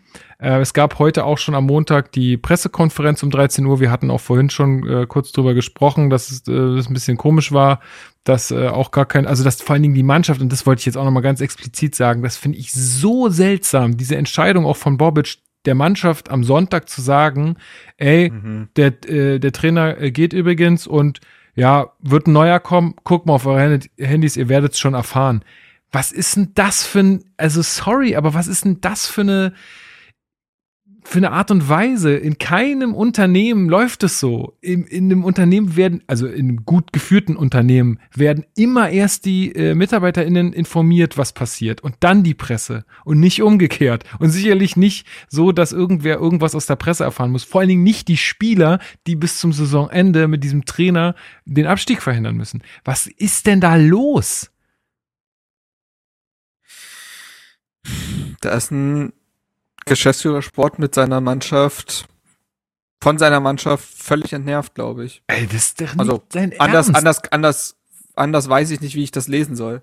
Also, ich, ich, du, man ist bei Hertha wirklich am Ende des Dateins. Ich war ja in den letzten Tagen auch viel irgendwie, weiß nicht, Sportradio Deutschland, Sky und so, und dann werden natürlich viele Fragen in die Richtung gestellt, warum oder, ne, und man soll erklären, und bei Hertha kann man nichts mehr erklären. Das ist, du kannst auch darlegen, wie die Entwicklung gewesen ist oder so, aber warum gewisse Dinge passieren, da steigt man einfach nicht mehr hinter. Und das ist schon krass. Es ist wirklich ganz, ganz, ganz, ganz seltsam. Also diese, diese Entscheidung finde ich ganz, ganz seltsam. Äh, aber lass uns mal über die, über die Pressekonferenz sprechen. Äh, Marc, wie hast du denn Magath wahrgenommen? Erstmal so, was hat er für, für einen Eindruck auf ja. dich gemacht? Äh, war das der Magath, den man so von früher kennt? Äh, wie, wie hat er so auf dich gewirkt? Ähm, ja. Ja, kann man schon sagen. Also war jetzt nicht so, dass da ein seniler alter Mann saß, der die Namen seiner Spieler nicht mehr kennt. Wobei, da wurde, dahingehend wurde er noch nicht geprüft. Hoffen wir wirklich sehr, dass er nicht den Christian Groß macht. Aber nein, also der, der Auftritt in der Pressekonferenz, der war durchaus positiv. Er wurde mir von manchen Seiten wieder zu positiv gemacht. Also viele schöpften da eine Hoffnung, wo ich mir dachte, ja, weiß ich jetzt nicht. Also das ist vielleicht auch einfach nur, weil es ein neues Gesicht ist und man das noch nicht mit vielen Negativmomenten verbindet. Das reicht schon bei Hertha-Fans mittlerweile. Ich fand sie in Ordnung, die Pressekonferenz. Er hat einen ähm, selbstbewussten Eindruck gemacht, ne? hat aber auch einen selbstironischen Eindruck gemacht. Ne? Also hat mit so einem relativ trockenen Humor teilweise Dinge kommentiert, ähm, war, war sich bewusst, wie er auch gesehen wird in der Öffentlichkeit. Ähm, und dahingehend war er relativ klar. Es waren natürlich auch sehr viele Phrasen dabei. Ich glaube, auch das kommt daher, dass er diese Mannschaft noch nicht kennengelernt hat und er teilweise halt eben drumherum schiffen musste, um am Ende den Satz zu sagen, muss ich mir noch anschauen. also äh, das wird dementsprechend auch noch ein paar Tage dauern, bis er überhaupt ein Gefühl für diese Mannschaft entwickelt hat. Zwischendurch war es ein bisschen komisch, als er meinte, er müsste die Spieler auch mal riechen. Mal sehen, wie das Gespräch wird. Ähm, aber nee, im Ernst. Ähm, es war ein es war ein ordentlicher Auftritt. Alles weitere, also auch da sind Hertha-Fans ja mittlerweile, glaube ich, ähm, geschult. Worte und Auftreten sind das eine, was auf dem Feld passiert, wirklich was ganz anderes und da muss geliefert werden und da, ich greife mal vor, sind meine Hoffnungen am Siedepunkt. Ja, Puma, wie ging's dir damit? Also auch als du die Entscheidung dann mitbekommen Moment, hast. Moment, Siedepunkt ist ganz kurz. Ich denke gerade laut drüber nach. Siedepunkt ist doch kurz bevor es kocht, oder? Genau. Mhm. Ja, das ist ja dann Quatsch. Dann ist meine, sind meine Hoffnung am Nullpunkt. So. Ich koche auch gerne mal, wenn es um Na, geht. Gefrierpunkt. Machen wir so rum. Ähm, Puma, wie ging's dir mit der Entscheidung auch dann für Felix Magath? Weil der Mann ist ja jetzt auch schon eine Weile raus bei, bei äh, also als Trainer zumindest. Der hat zuletzt in der chinesischen Liga trainiert. Äh, da hat er wohl auch einen äh, abstiegsgefährdeten Verein SD Luneng oder so, keine Ahnung, äh, 2017 auch vom Abstieg bewahrt. Ähm, davor war er noch bei Fulham, ist da auch, glaube ich, eher gescheitert. Da ist er abgestiegen, ja. Ähm, ja, wie, wie hast du, wie hast du die Entscheidung so aufgenommen? Was hast du dir gedacht, als du es gehört hast? Ja, ich habe einen Moment gebraucht, um das für mich einzuordnen, ähm, weil der Name Magath für mich relativ überraschend kam. Ähm, aufgrund der fehlenden Alternativen, aber irgendwie doch realistisch klingt. Ähm, und gut, man hat verbindet, oder ich verbinde mit Magath ähm, die tollen Jahre mit Wolfsburg oder Bayern, ne, ist oft deutscher Meister geworden vor allem eben mit Wolfsburg dieser diese Überraschungsmeisterschaft, äh, wo die einfach nur geilen Fußball gespielt haben auch. Auf der anderen Seite eben auch veraltete Trainingsmethoden, die man mit ihm verbindet, eben die Medizinbälle. Ähm, von seiner Person her hat er auf der Pressekonferenz in meinen Augen gut gewirkt, hat ähm, das Beste draus gemacht. Aber eben diese ganzen Umstände, die ja anscheinend Themen, die mit Bobic nicht besprochen worden sind oder die Kommunikation mit der Mannschaft, das wirkte alles sehr äh, unförmig und dadurch ähm, wieder mal unstimmig, was man ja bei Hertha gewohnt ist, aber das hat mir persönlich keine große Hoffnung gemacht. Ähm, zumal wir ja hier oder ihr auch im Podcast immer wieder sagt, wir sind jetzt in einer Ausnahmesituation, ja, man muss irgendwas ändern. Und dann wird aber gesagt, ja, sollen wir den freien Montag erstmal behalten, wir wollen hier nicht allzu viel ändern. Das verstehe ich halt nicht, ne? Also da muss man eben sagen, okay, ist eine Ausnahmesituation, auch wenn das jetzt 7 Uhr morgens ist. Wir rufen jetzt das Team erstmal zusammen, treffen uns irgendwie im Trainingsgelände und besprechen dann intern erstmal alles weitere. Weil die Pressekonferenz, die war um 13 Uhr. Ähm, ich glaube, bis dahin, ich weiß nicht, was die den ganzen Vormittag gemacht haben, ne? Aber das wirkt halt alles so sehr, ja, nicht gerade, nicht gerade zielstrebig und nicht zielführend. Ähm, Im Endeffekt, wie gesagt, Magath hat mich sehr stark an, oder diese Trainerverpflichtung hat mich sehr stark an die Abstiegssaison erinnert, als wir Otto Rehagel verpflichtet haben. Der kam auch als großer Name, war dreimal deutscher Meister, hat dreimal den DFB-Pokal gewonnen, hat mit Griechenland die Europameisterschaft gewonnen. Und ähm, ja, eben der Name steht für sich. Im Endeffekt wissen wir alle, wo das hingeführt hat. Ähm, Felix Magath meinte auf der Pressekonferenz, er hat sich angepasst, er ist reflektiert darüber, wie seine Trainingsmethoden sind, beziehungsweise hat gelernt, die auch flexibel anzupassen. Ob dem so ist, wird man sehen. Ja, insofern, ähm, ich gebe ihm natürlich eine Chance, genauso wie wir Korkut eine Chance gegeben haben. richtig glücklich macht mich die Verpflichtung nicht, aber mangels Alternativen ist das schon in Ordnung, in meinen Augen. Ja, also da, da kann ich sehr viel das irgendwie von bestätigen. Also für mich, als ich das jetzt gehört habe, dachte ich auch erstmal so, boah, ey, die wollen, die wollen mich einfach nur triezen bei diesem Verein. Die wollen mich einfach nur triezen. Aber dann muss man ja wirklich mal weiterdenken und sagen, okay, wer, wer hätte es denn gemacht? So von, von, also von, von den Trainern, die gerade da sind und zu welchem Trainer hätte man gesagt, ja, geil, super Entscheidung.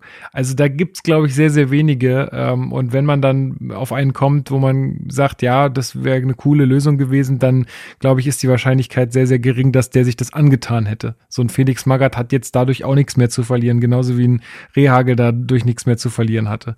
Also und dazu kommt ja auch noch, wir haben ja auch immer wieder gesagt, du musst jetzt irgendwas grundlegend ändern. Und ich glaube, dass ein Felix Magath eine sehr starke Veränderung herbeiführen wird, was jetzt die Abläufe oder was einfach das Gefühl vom Training und so angeht. Ich glaube, das wird schon ein Einschnitt sein für die Mannschaft. Dennoch glaube ich nicht, dass er das hinkriegt. Ich kann es mir einfach beim besten Willen nicht vorstellen, dass er es jetzt schafft, mit dieser Mannschaft äh, den Abstieg zu verhindern, egal wie gut er noch sein mag. Marc, ähm, wie siehst du das? Welche Knöpfe muss der jetzt drücken, dass es schnell besser wird? Ja, ähm, Knöpfe bei Hertha, ja. Auch da ist man ja fast schon ratlos. Haben ja ein paar Trainer schon versucht. Nein, also ich muss sagen, ich verstehe die hint ich verstehe die Idee hinter Felix Magath, ne? Klassischen Feuerwehrmann holen, viel Erfahrung, jemand, der sofort funktioniert und nicht erst eine komplexe spielerische Idee irgendwie implementieren muss, weil dafür ist einfach nicht mehr die Zeit. Ich verstehe aber die Wahl bezüglich Felix Magath nicht so ganz, weil er seit zehn Jahren raus ist. Er ist seit zehn Jahren raus, seine letzten Stationen haben wir schon gesagt. Ähm, der war in China. Naja, das äh, Fulham-Ding äh, wurde auch äh, irgendwie Regiment des Wahnsinns genannt von Leuten, die dort äh, da waren. Da ist alles in die Binsen gegangen und auch seine zweite Station bei Wolfsburg war nun ja. Plus, äh, der war ja auch Geschäftsführer, der war ja auch Geschäftsführer, oder was heißt Kickers. Geschäftsführer, der war Global Director, ja. Global Director von den Würzburger Kickers und Admira Wacker. Auch da hat nichts funktioniert.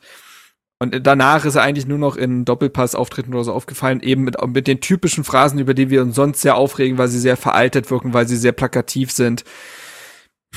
Wie gesagt, er hat jetzt einen anderen Auftritt gehabt auf der Pressekonferenz, aber trotzdem bleibt das alles bei mir so hängen, dass ich das, ich, ich sehe es nicht. Ich sehe es nicht. Ähm, er hat jetzt ähm, ja auch einen Co-Trainer an die Seite gestellt bekommen oder hat sich selber dazugeholt. Mark Fotheringham, erstmal ein guter Name. Äh, Schotte 38 war zuletzt Co-Trainer bei Ingolstadt unter Thomas Oral. Sorry, das ist jetzt auch nichts, wo ich mir denke, ah, da kommt jetzt die spielerische Note her oder so. Ich will nicht, ne, ich will ihn nicht blind bewerten, aber all das muss ich wirklich sagen, ich habe keine Hoffnung mehr dafür. Ich habe keine Hoffnung mehr dafür.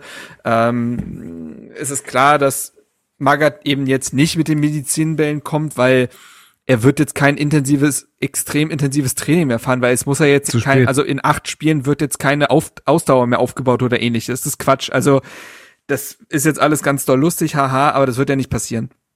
Ähm, plus, Felix Magath hat letzt, relativ letztens, ich glaube letztes Jahr noch behauptet, Taktik sei jetzt auch nicht so wichtig. Hat manchmal seine Mannschaften wohl völlig ohne Taktik aufs Feld gestellt und hat trotzdem gewonnen. Das, deswegen findet er das als heutzutage alles überhöht. Viel Taktik ist also auch nicht zu erwarten. Ähm, und dementsprechend wird es nur um den Kopf gehen. Es wird nur darum gehen, in den Kopf der Spieler zu kommen, den Schlendrian rauszubekommen, eine Einheit zu bilden. Das ist die Aufgabe von Felix Magath. Ob er dafür der Richtige ist, ich weiß es nicht. Ähm, ich, ich persönlich hätte jemanden wie Friedhelm Funkel deutlich besser verstanden, weil der immerhin noch letztes Jahr äh, in der Bundesliga tätig war, hat ja Köln da auch äh, zum Klassenerhalt geführt, wenn auch knapp hat davor bei Düsseldorf auch relativ lange ja noch gearbeitet. Und nur mal als, nur mal als Vergleich, wie lange Magath aus der Bundesliga raus ist. Ich lese euch mal seine letzte Bundesliga-Aufstellung vor. Ja? Datum 20. Oktober 2012. Alter. Im Sturm Doppelspitze. Übrigens das schöne 4-4-2, wer weiß. Ähm, Bas Dost, Ivica Olic. Geil. Ne? Auf den Außen Vierinja und Hasani. Hasani kenne ich nicht mal, aber gut, Vierinja kennt man noch. Auf der Doppelsechs Knoche und Kahlenberg. Viererkette Ricardo Rodriguez auf links, Pogatetz, Naldo, Fagner und im Tor Benaglio. Eingewechselt wurden übrigens Marcel Schäfer, Christian Tresch und Sirdan Lakic. Wahnsinn. Geile Mannschaft. Ja, ähm, geile Mannschaft. da weckt, äh, das weckt wieder Gefühle. So Ja, ist ja. nicht, aber das zeigt, wie lange er eben raus ist und ich hab, ich, ich, ich hab die Angst, dass dann doch dieser Christian Groß-Effekt eintritt, dass der Trainer völlig überwältigt davon ist, was mittlerweile in der Bundesliga gespielt wird. Aber ja, es wird darum gehen, um die Köpfe zu kommen, dadurch halt wieder den Kopf frei zu machen, damit die Spieler ihre individuelle Qualität wenigstens aufs Feld schicken. Ne? Wenn Belfodil, Jovetic, Serdong, Richter beispielsweise das hinbekommen, wer weiß, und wenn die Abwehr ein bisschen mehr miteinander kommuniziert, wer weiß, aber ey, sorry, es tut mir leid, ich, ich halte die Wahrscheinlichkeit für relativ hoch, dass Hertha auch unter Magath nichts mehr zustande bekommt und völlig verdient absteigen wird. Es tut mir leid. Also Marc, ich bin voll bei dir und äh, also bin auch der Meinung, dass wir leider runtergehen, einfach weil alle anderen Mannschaften den Tick besser sind als wir. Ähm, trotzdem bleibt halt so ein bisschen Hoffnung, wenn man einfach so an Spiele aus der Hinrunde wie zum Beispiel gegen Dortmund denkt. Ja, das war ein Ausnahmespiel und da kommt vieles zusammen, aber das Potenzial ist halt theoretisch irgendwo da, ne? Und daran halte ich mich einfach fest. Wenn jetzt ein Trainer kommt, der es schafft, die Köpfe einigermaßen frei zu bekommen, dass man das irgendwie abruft und äh, ja, die acht Punkte holt, vielleicht reichen die schon, keine Ahnung. Ja, das ist aber auch wirklich das, also das ist das Einzige, was man machen kann. Diese Hoffnung ist das Einzige. So, und das ist ja auch das, was, äh, was äh, Marc aus meiner Sicht auch richtig gesagt hat. Ist auch das Einzige, was Magath machen kann. Der kann jetzt niemanden mehr schleifen oder quälen oder so. Das wird alles nichts bringen. Das ist viel zu spät bei acht Spielen nur noch. Du hast keine Zeit, irgendwie jetzt groß was anzupassen. Es wird jetzt einfach nur darum gehen, irgendwie, ja, in den, im, im Team so ein, ja, einen Teamgeist wieder aufleben zu lassen, irgendwie so denen zu sagen, ey Leute, ihr glaubt, alle anderen äh, glauben, ihr, ihr werdet auf jeden Fall absteigen, wir müssen jetzt zeigen, dass es nicht so ist und so solche Sachen. Also das, das kann jetzt noch funktionieren und wenn das nicht funktioniert, dann ja, dann ist der Abstieg mehr oder weniger besiegelt. Dafür hat man einfach zu spät gehandelt, aus meiner Sicht. Also Bobic hätte früher, ich meine, na, im Nachhinein lässt sich immer äh, gut sagen, ja, ja, das war alles falsch, aber sorry, das hat man, hat man schon so früh erkennen können, dass das irgendwie nicht gut geht und äh, da bleibe ich dabei, da hat Bobic einfach zu spät ähm, die Reißleine gezogen und ähm, ja, ich glaube auch, dass Magath jetzt die Personalie war, die aktuell wahrscheinlich alternativlos ist, weil du kriegst vielleicht auch keinen anderen. Bobic hat ja auch gesagt, er hat sich schon unter der Woche vor Gladbach mit Magath äh, besprochen. Also ist auch nicht so, dass äh, Bobic nicht schon da nach jemandem gesucht hätte. Wahrscheinlich, ich weiß nicht, vielleicht wollte er auch schon davor andere Leute haben, die ihm dann aber auch abgesagt haben. Ähm, und äh, hat sich auch vielleicht einfach zu spät drum gekümmert, keine Ahnung, weil dieses Spiel für, für Korkut noch zu geben, war ja auch ein Himmelfahrtskommando. Das wusste man ja auch vorher, dass das nicht klappt. Also da ist ganz, ganz, ganz viel schiefgelaufen und erlaubt mir bitte eine ähm, ja, persönliche Einschätzung, weil ihr es ja auch gerade schon gemacht habt mit äh, Hertha BSC wird absteigen. Und ich glaube tatsächlich auch, dass das einfach der Fall sein wird und dass äh, dieser Verein aus meiner Sicht nicht mehr zu retten ist äh, in der ersten Liga. Und wenn wir absteigen werden, dann wird diese Mannschaft komplett von Null nochmal aufgebaut. Dann meinetwegen ist es auch Bobic, der dann nochmal nur noch ein Grundgerüst vielleicht an Spielern hat, aber es wird sich sehr viel auflösen. Die Gehaltsgefüge wird sich ändern. Ähm, ja, man braucht vielleicht auch, man, also das, was ich mir so wünsche, ist, dass Hertha dann irgendwie wieder so wie so eine Art sexy wird. Weißt du, also in der Liga 2 bist du dann auf einmal wieder wer. In der Liga 1, selbst wenn wir es jetzt schaffen, Aber dazu Klasse, muss wenn, ganz selbst, viel lass mir das nur kurz passieren. sagen. Entschuldigung. Selbst wenn wir es jetzt schaffen, die Klasse zu halten, das Trauerspiel geht einfach nur weiter. Dann kommt wieder ein Lars Windhorst, der setzt sich hin, geil, jetzt haben wir die Klasse gehalten, let's go Champions League. Dann äh, werden wieder irgendwelche Spieler gekauft, die irgendwie Ambitionen haben aus dem Ausland, die es aber dann irgendwie nicht schaffen, äh, in der ersten Saison gleich irgendwie äh, ja ihre Leistung abzurufen oder äh, auf eher aufs deutsche Erstliganiveau zu kommen. Es geht immer nur wieder weiter. Das Trauerspiel ja. hört nicht auf. Das ist leider einfach so. Und deswegen glaube ich, dass das Beste ich weiß nicht, will es fast gar nicht aussprechen, aber ich glaube, es wäre tatsächlich echt das Beste, wenn Hertha mal runtergeht und wenn Hertha sich da mal irgendwie neu aufstellt. Und klar, der Wiederaufstieg wird dann sicherlich nicht zu machen sein. Gar keine Frage. Und ja, vielleicht, wenn man richtig scheiße arbeitet, dann wird man auch durchgereicht. Keine Ahnung. Aber ich glaube nicht, dass man diesen Verein in irgendeiner Art und Weise gesund kriegt äh, da, also in der ersten Liga. Das wird nicht passieren. Also so oder so muss dazu ganz, ganz viel passieren. Vor allem, dass er ja nicht nur gesund wird, sondern irgendwie wieder ein Verein wird, wo wir sagen können, das ist der Verein, von dem wir Fan sind. Ne? Also ich habe das Spiel mhm. am Samstag mit einem Kumpel zusammen geguckt und irgendwann kam meine Freundin nach Hause und schaut uns an und fragt uns, warum wir überhaupt von diesem Verein Fan sind. Und da muss ich erstmal wirklich drüber nachdenken, was es für mich bedeutet, ein Fan zu sein und warum Hertha, ja. Und das sind eben ähm, ja, Überbleibsel aus einer Zeit, die es nicht mehr gibt, aber die Hertha irgendwie immer ausgemacht hat. Das hat angefangen mit Preetz und Marcelinho, hatte danach geile Spieler wie Voronin, Pantelic, Simonic, Darey, Neuendorf, alle mit Hertha-DNA und danach eben diese junge Generation mit Boateng, Patrick Ebert, Dejaga, ja. Und irgendwann ist das aber immer so ein Stück weiter zurückgegangen dann hatten wir wenigstens noch Dardai als Trainer. Letztes Jahr dann wieder Friedrich dabei, der uns geholfen hat, den Abstieg zu verhindern. Aber jetzt gerade ist davon ganz, ganz wenig da. Also der Kader, da ist kaum ein Spieler, wo ich sage, okay, das ist äh, ein Spieler, mit dem ich mich identifiziere. Das Einzige, was im Moment da ist, sind die Fans, die sich nicht geändert haben seitdem. Ja. Es ist natürlich dein, also natürlich kannst du mit den Spielern dich auch kaum identifizieren, weil du keine gemeinsamen Erfolgserlebnisse hattest. Das ist der absolute Kleber. Du hättest dich auch mit einem Bassstück nicht identifizieren können, wenn der nicht in der Mannschaft gewesen wäre, die funktioniert und wo auch er glänzen kann. Also das ist natürlich etwas, was sich immer auch gegenseitig bedingt. Also das ist ja auch in der Mannschaft so. Du kannst als Mannschaft nur zusammenwachsen, wenn du gemeinsame Erfolgserlebnisse hast, wenn du positive Dinge mit deinen Mitspielern verbindest, wenn ihr ein Selbstverständnis zusammen entwickelt. Nur darüber funktioniert es. Das ist, das ist so einfach wie auch blöd, weil Hertha dieses Erfolgserlebnis ja nicht bekommt. Aber genau das ist es doch. Wie startet ein Lauf?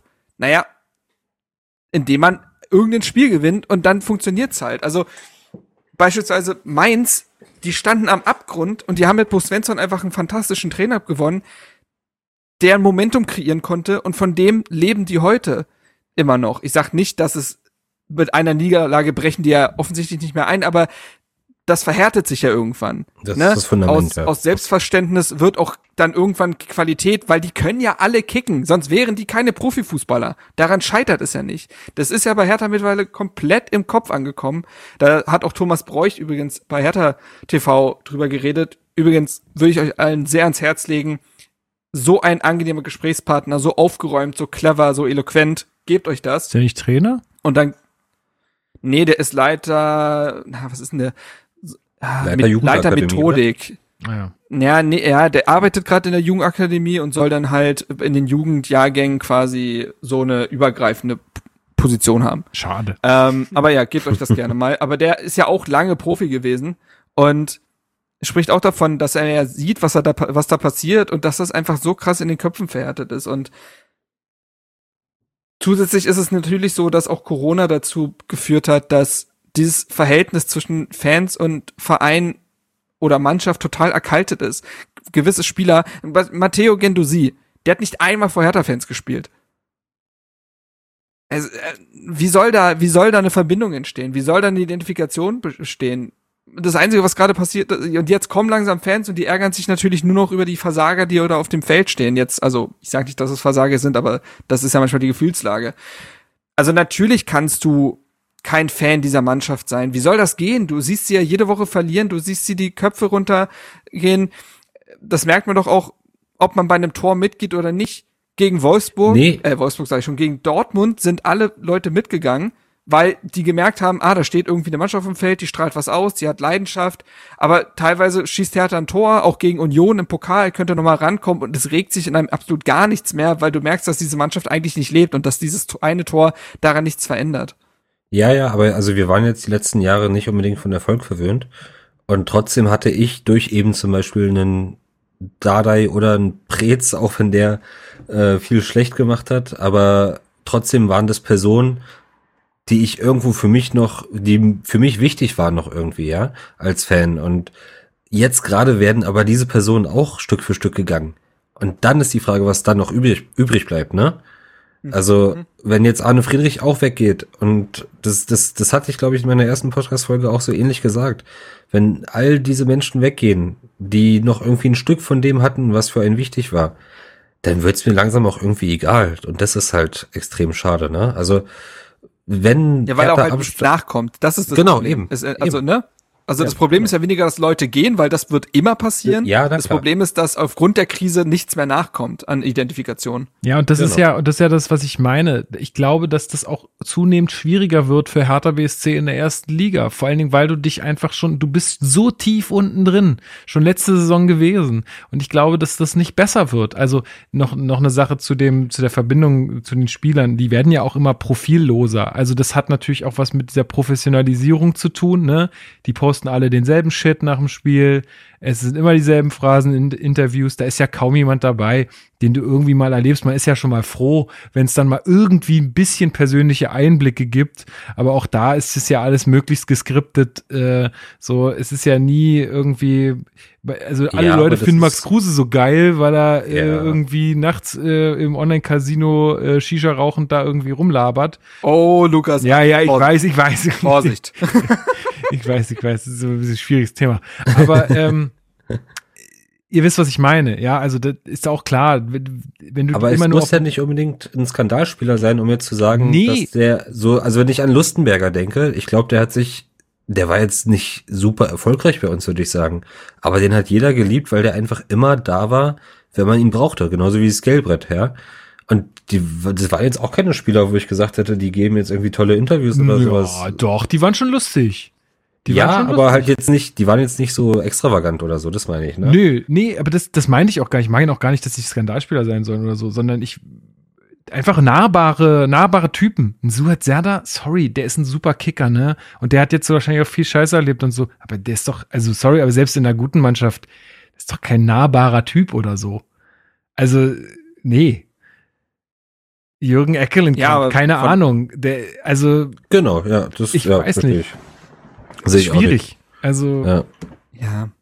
Aber das ist ja auch das, das ist ja eine der großen Probleme dieser Mannschaft. Ne? Also Das ist Spieler, auch- mit denen du dich identifizieren kannst und so, das sind ja meistens dann auch Spieler, die in der Mannschaft eine gewisse Führungsrolle haben. so, Und die gibt es Genau. nun mal nicht. Die also das, nicht. das führt ja wieder in diese Debatte über. das ist korrekt. Ähm, Tja. tja, wie, wie machen wir, Wie, Hm. wie machen wir jetzt hier weiter? weiter? Nein, aber also, aber ihr versteht meinen Punkt, oder? Diese, diese Sache, ich, natürlich will ich nicht, dass Hertha BSC Genau. absteigt. Ich würde mich freuen, wenn wir es hinkriegen. Aber ich glaube halt, dass es ein, meinst. ein ewiges, ein ewiger Kreislauf sein wird, Ja. ähm, wenn, wenn da nicht irgendwas mal durchbrochen wird, so. Und Ich verstehe deinen Punkt, aber der muss bitte auch meiner Meinung nach Bobic gehen. So, das wäre jetzt meine Frage gewesen. Was passiert denn mit Freddy Bobic, wenn dieses äh, Kommando Magath jetzt hier nicht klappt? Ich glaube, er bleibt. Also im Kicker stand ja jetzt, dass äh, sein Vertrag auch für die zweite Liga galt. Das war ja bislang immer so komisches Thema, ne, was nie so ganz klar beantwortet wurde. Aber ähm, er hat äh, einen Vertrag für die zweite Liga. Es heißt auch, auch da beziehe ich mich auf den Kicker-Artikel, dass er jetzt nicht Reis ausnehmen würde, wenn Hertha absteigt. Ähm, und dass man ihm auch, dass auch Hertha äh, oder das Präsidium in dem Fall, ähm, ihm weiterhin diese Rolle als Architekt des Neuaufbaus zutraut. Ähm, natürlich hat er un, also hat äh, bei einem Abstieg noch mehr, aber hat er auch jetzt schon unglaublich viel Kredit verspielt. Das ist gar keine Frage. Die äh, Hoffnungen, die mit seiner Personalie verbunden gewesen sind, sind vollständig erloschen, glaube ich. Ähm, mein Problem ist, dass ich nicht sehe, wer es machen soll.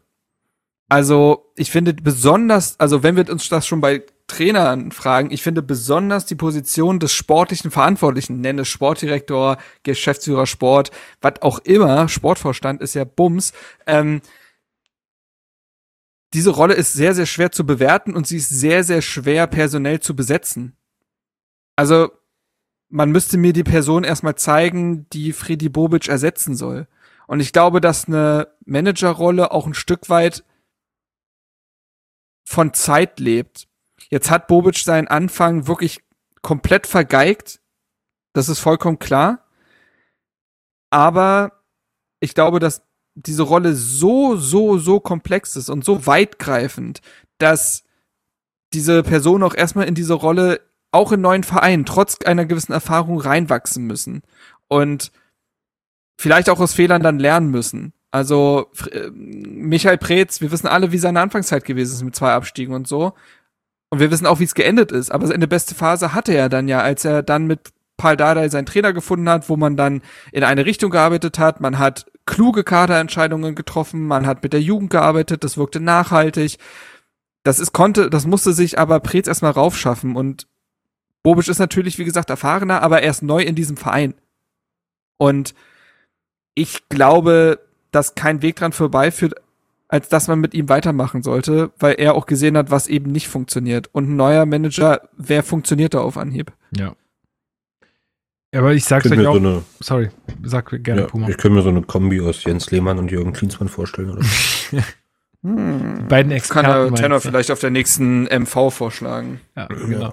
Nee, aber ich muss euch auch ganz ehrlich sagen, und ich hatte es ja äh, ganz am Anfang der Folge, und die geht ja jetzt auch schon ein bisschen äh, gesagt, ich will einfach Spaß an Hertha haben, so. Und Ja. wenn das bedeutet, dass wir in der zweiten Liga gegen hoffentlich irgendwann mal wieder Kaiserslautern, gegen Hansa Rostock, gegen Werder Bremen, gegen den HSV, gegen den Sch Kommt gegen der Schalke nach 04, Greifswald. gegen, Geil. wei weiß ich nicht, gegen Magdeburg bald, wenn wir gegen so Mag äh, äh, Mannschaften spielen und mir das einfach Spaß macht, so wie es mir auch die letzten äh, beiden Zweitliga-Jahre Spaß gemacht hat, dann bin ich echt okay damit. Dann bin ich wirklich okay damit. Und ich, äh, das klingt jetzt alles sehr, sehr fatalistisch und sehr alles so, das hat ja eh alles keinen Sinn mehr und äh, ich habe mir hätte, hätte mich jetzt schon krass damit abgefunden, dass wir absteigen. Aber ich denke halt auch nur darüber nach. Ich habe ja, ich habe immer eine Zeit lang in Nürnberg gelebt ähm, und die mussten das auch, die mu mussten das auch ganz krass erfahren mit dem Club, dass sie halt also ihr glorreicher FCN, der Pokalsieger, bla bla bla, dass der einfach mittlerweile eine Zweitligamannschaft ist und das und dass die auch erstmal auf lange Sicht nicht mehr in der ersten Liga teilnehmen werden so.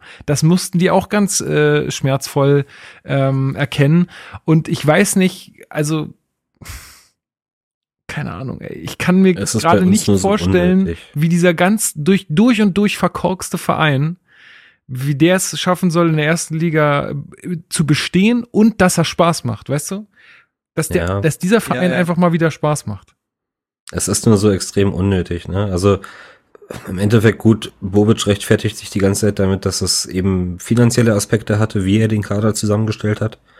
Ob das so stimmt, also ich weiß es nicht. Ähm, Im Endeffekt ging es da schon aber los, der Kader war ja nicht schlecht von den Namen her. Dass er zu teuer war, das ist das eine.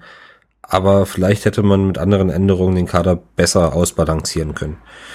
Ähm, und damit ging es los, dass so unnötige Fehleinschätzungen getroffen worden sind, die uns dahin führen, wo wir sind. Und deswegen, ja, kann sein, dass Bobic bleibt, auch in der zweiten Liga. Ich wünsche es mir aber nicht mehr. Weil er so viele schlechte Entscheidungen getroffen hat, die uns so unnötig in eine schlechte Situation geführt haben, dass ich mir das nicht für die zweite Liga wünsche. Nicht für so einen Neuaufbau, wie du ihn gerade beschreibst, wo man sich wirklich drauf freuen kann.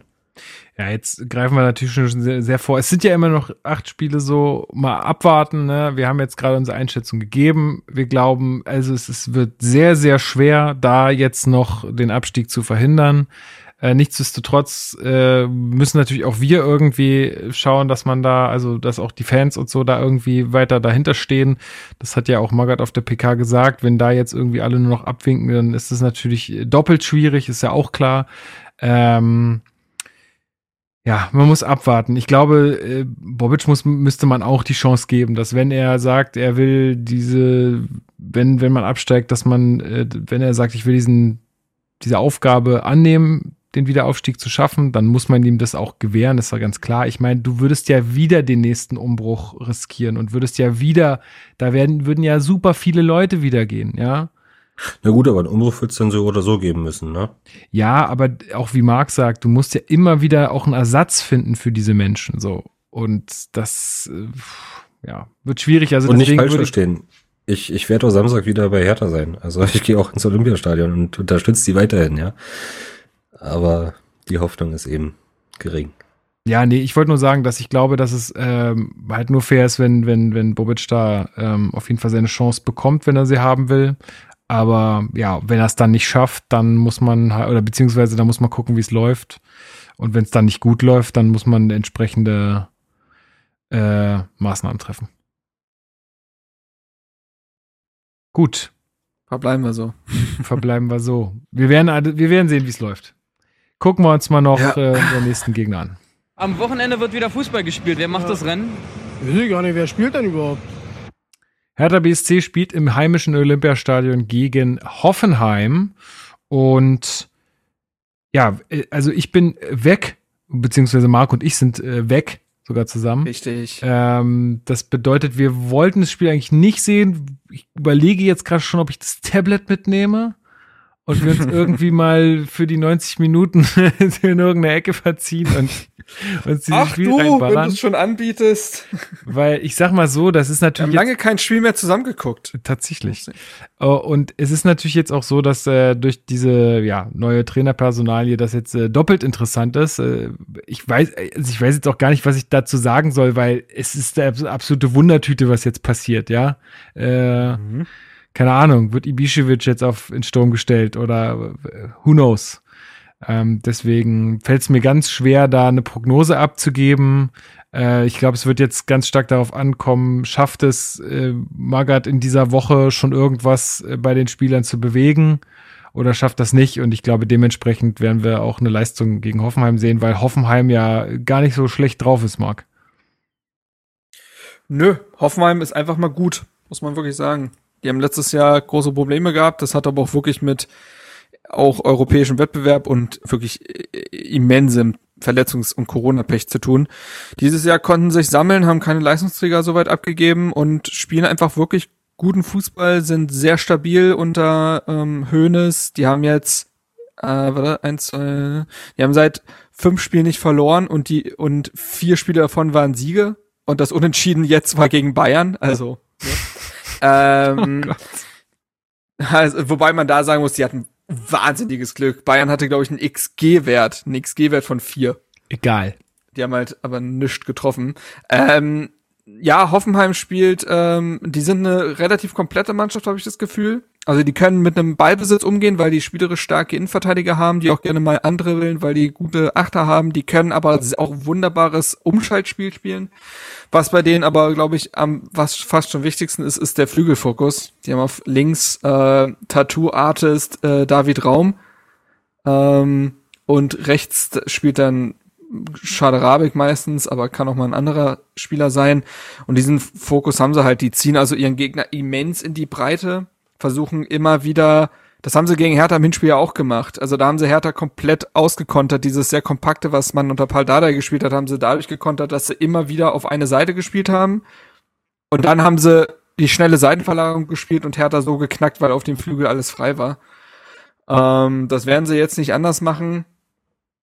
Aber was erzähle ich die ganze Zeit eigentlich? Ich, ich merke das, wie ich das erzähle, ne? Und das kann auch durchaus interessant sein. Und dann ist es wieder völlig ohne Wert, weil du nicht weißt, wie Hertha unter jetzt auch Felix Magath am Wochenende spielen wird. Ja. Also, es ist dahingehend, ich sag nur, worauf man ein Stück weit aufpassen muss. Aber ja, das gegen Hoffenheim, so wie Hertha sich jetzt zuletzt präsentiert hat, vor dem Trainerwechsel nicht zu holen, das ist klar. Ob sich das mit dem Trainerwechsel groß verändert, müssen wir alle abwarten. So ist es. Puma, was ist deine Einschätzung? Ja, hat, ich schließe mich mal komplett an. Also Hoffenheim sehr starke Form aktuell, spielen souveränen Fußball und ähm, was wir dem entgegenzusetzen haben werden, äh, müssen wir uns überraschen lassen. Ja, genau. Ich habe dazu auch nicht mehr zu sagen. Ich, äh, ich hoffe einfach irgendwie, dass es äh, noch klappt, aber ich sehe es nicht. Ähm, ich sehe es leider nicht.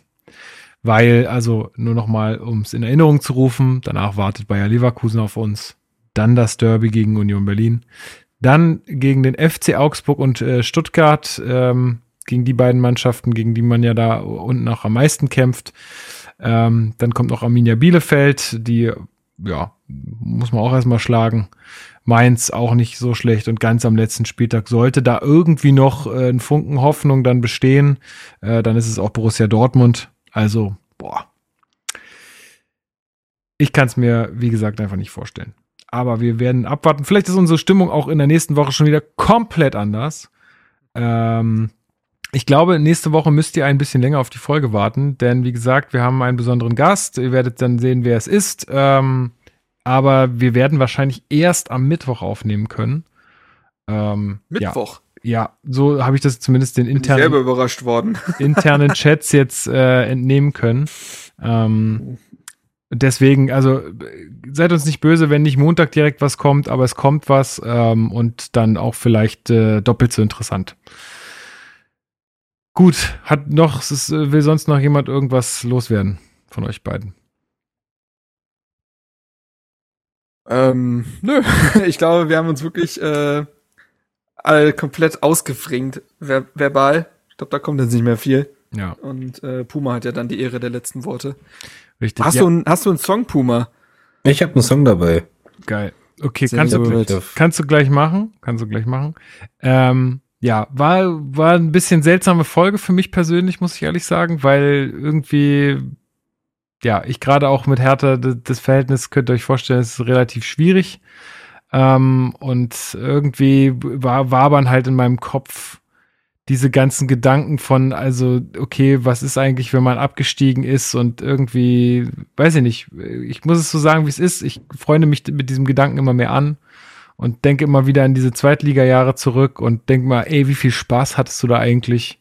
Und ähm, ja, keine Ahnung, ich kann mich, kann mir da irgendwie gerade selbst kein klares Bild machen, aber ich hoffe natürlich, dass es noch irgendwie klappt.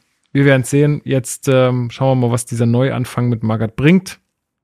Und dann, äh, ja. Wir werden es sehen, Marc. Wir gucken das Spiel einfach zusammen.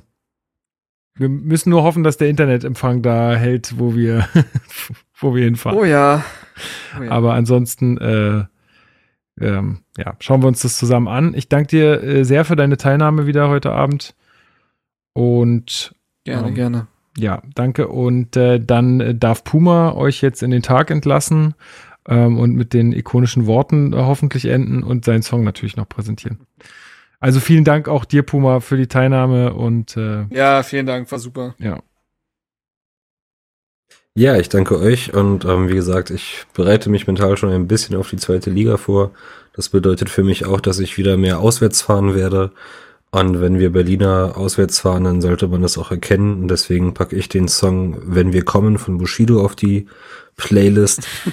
ähm, und ansonsten, genau, ende ich mit den Worten Hertha till I die. Na, und auf eine bessere Zukunft. Hau he.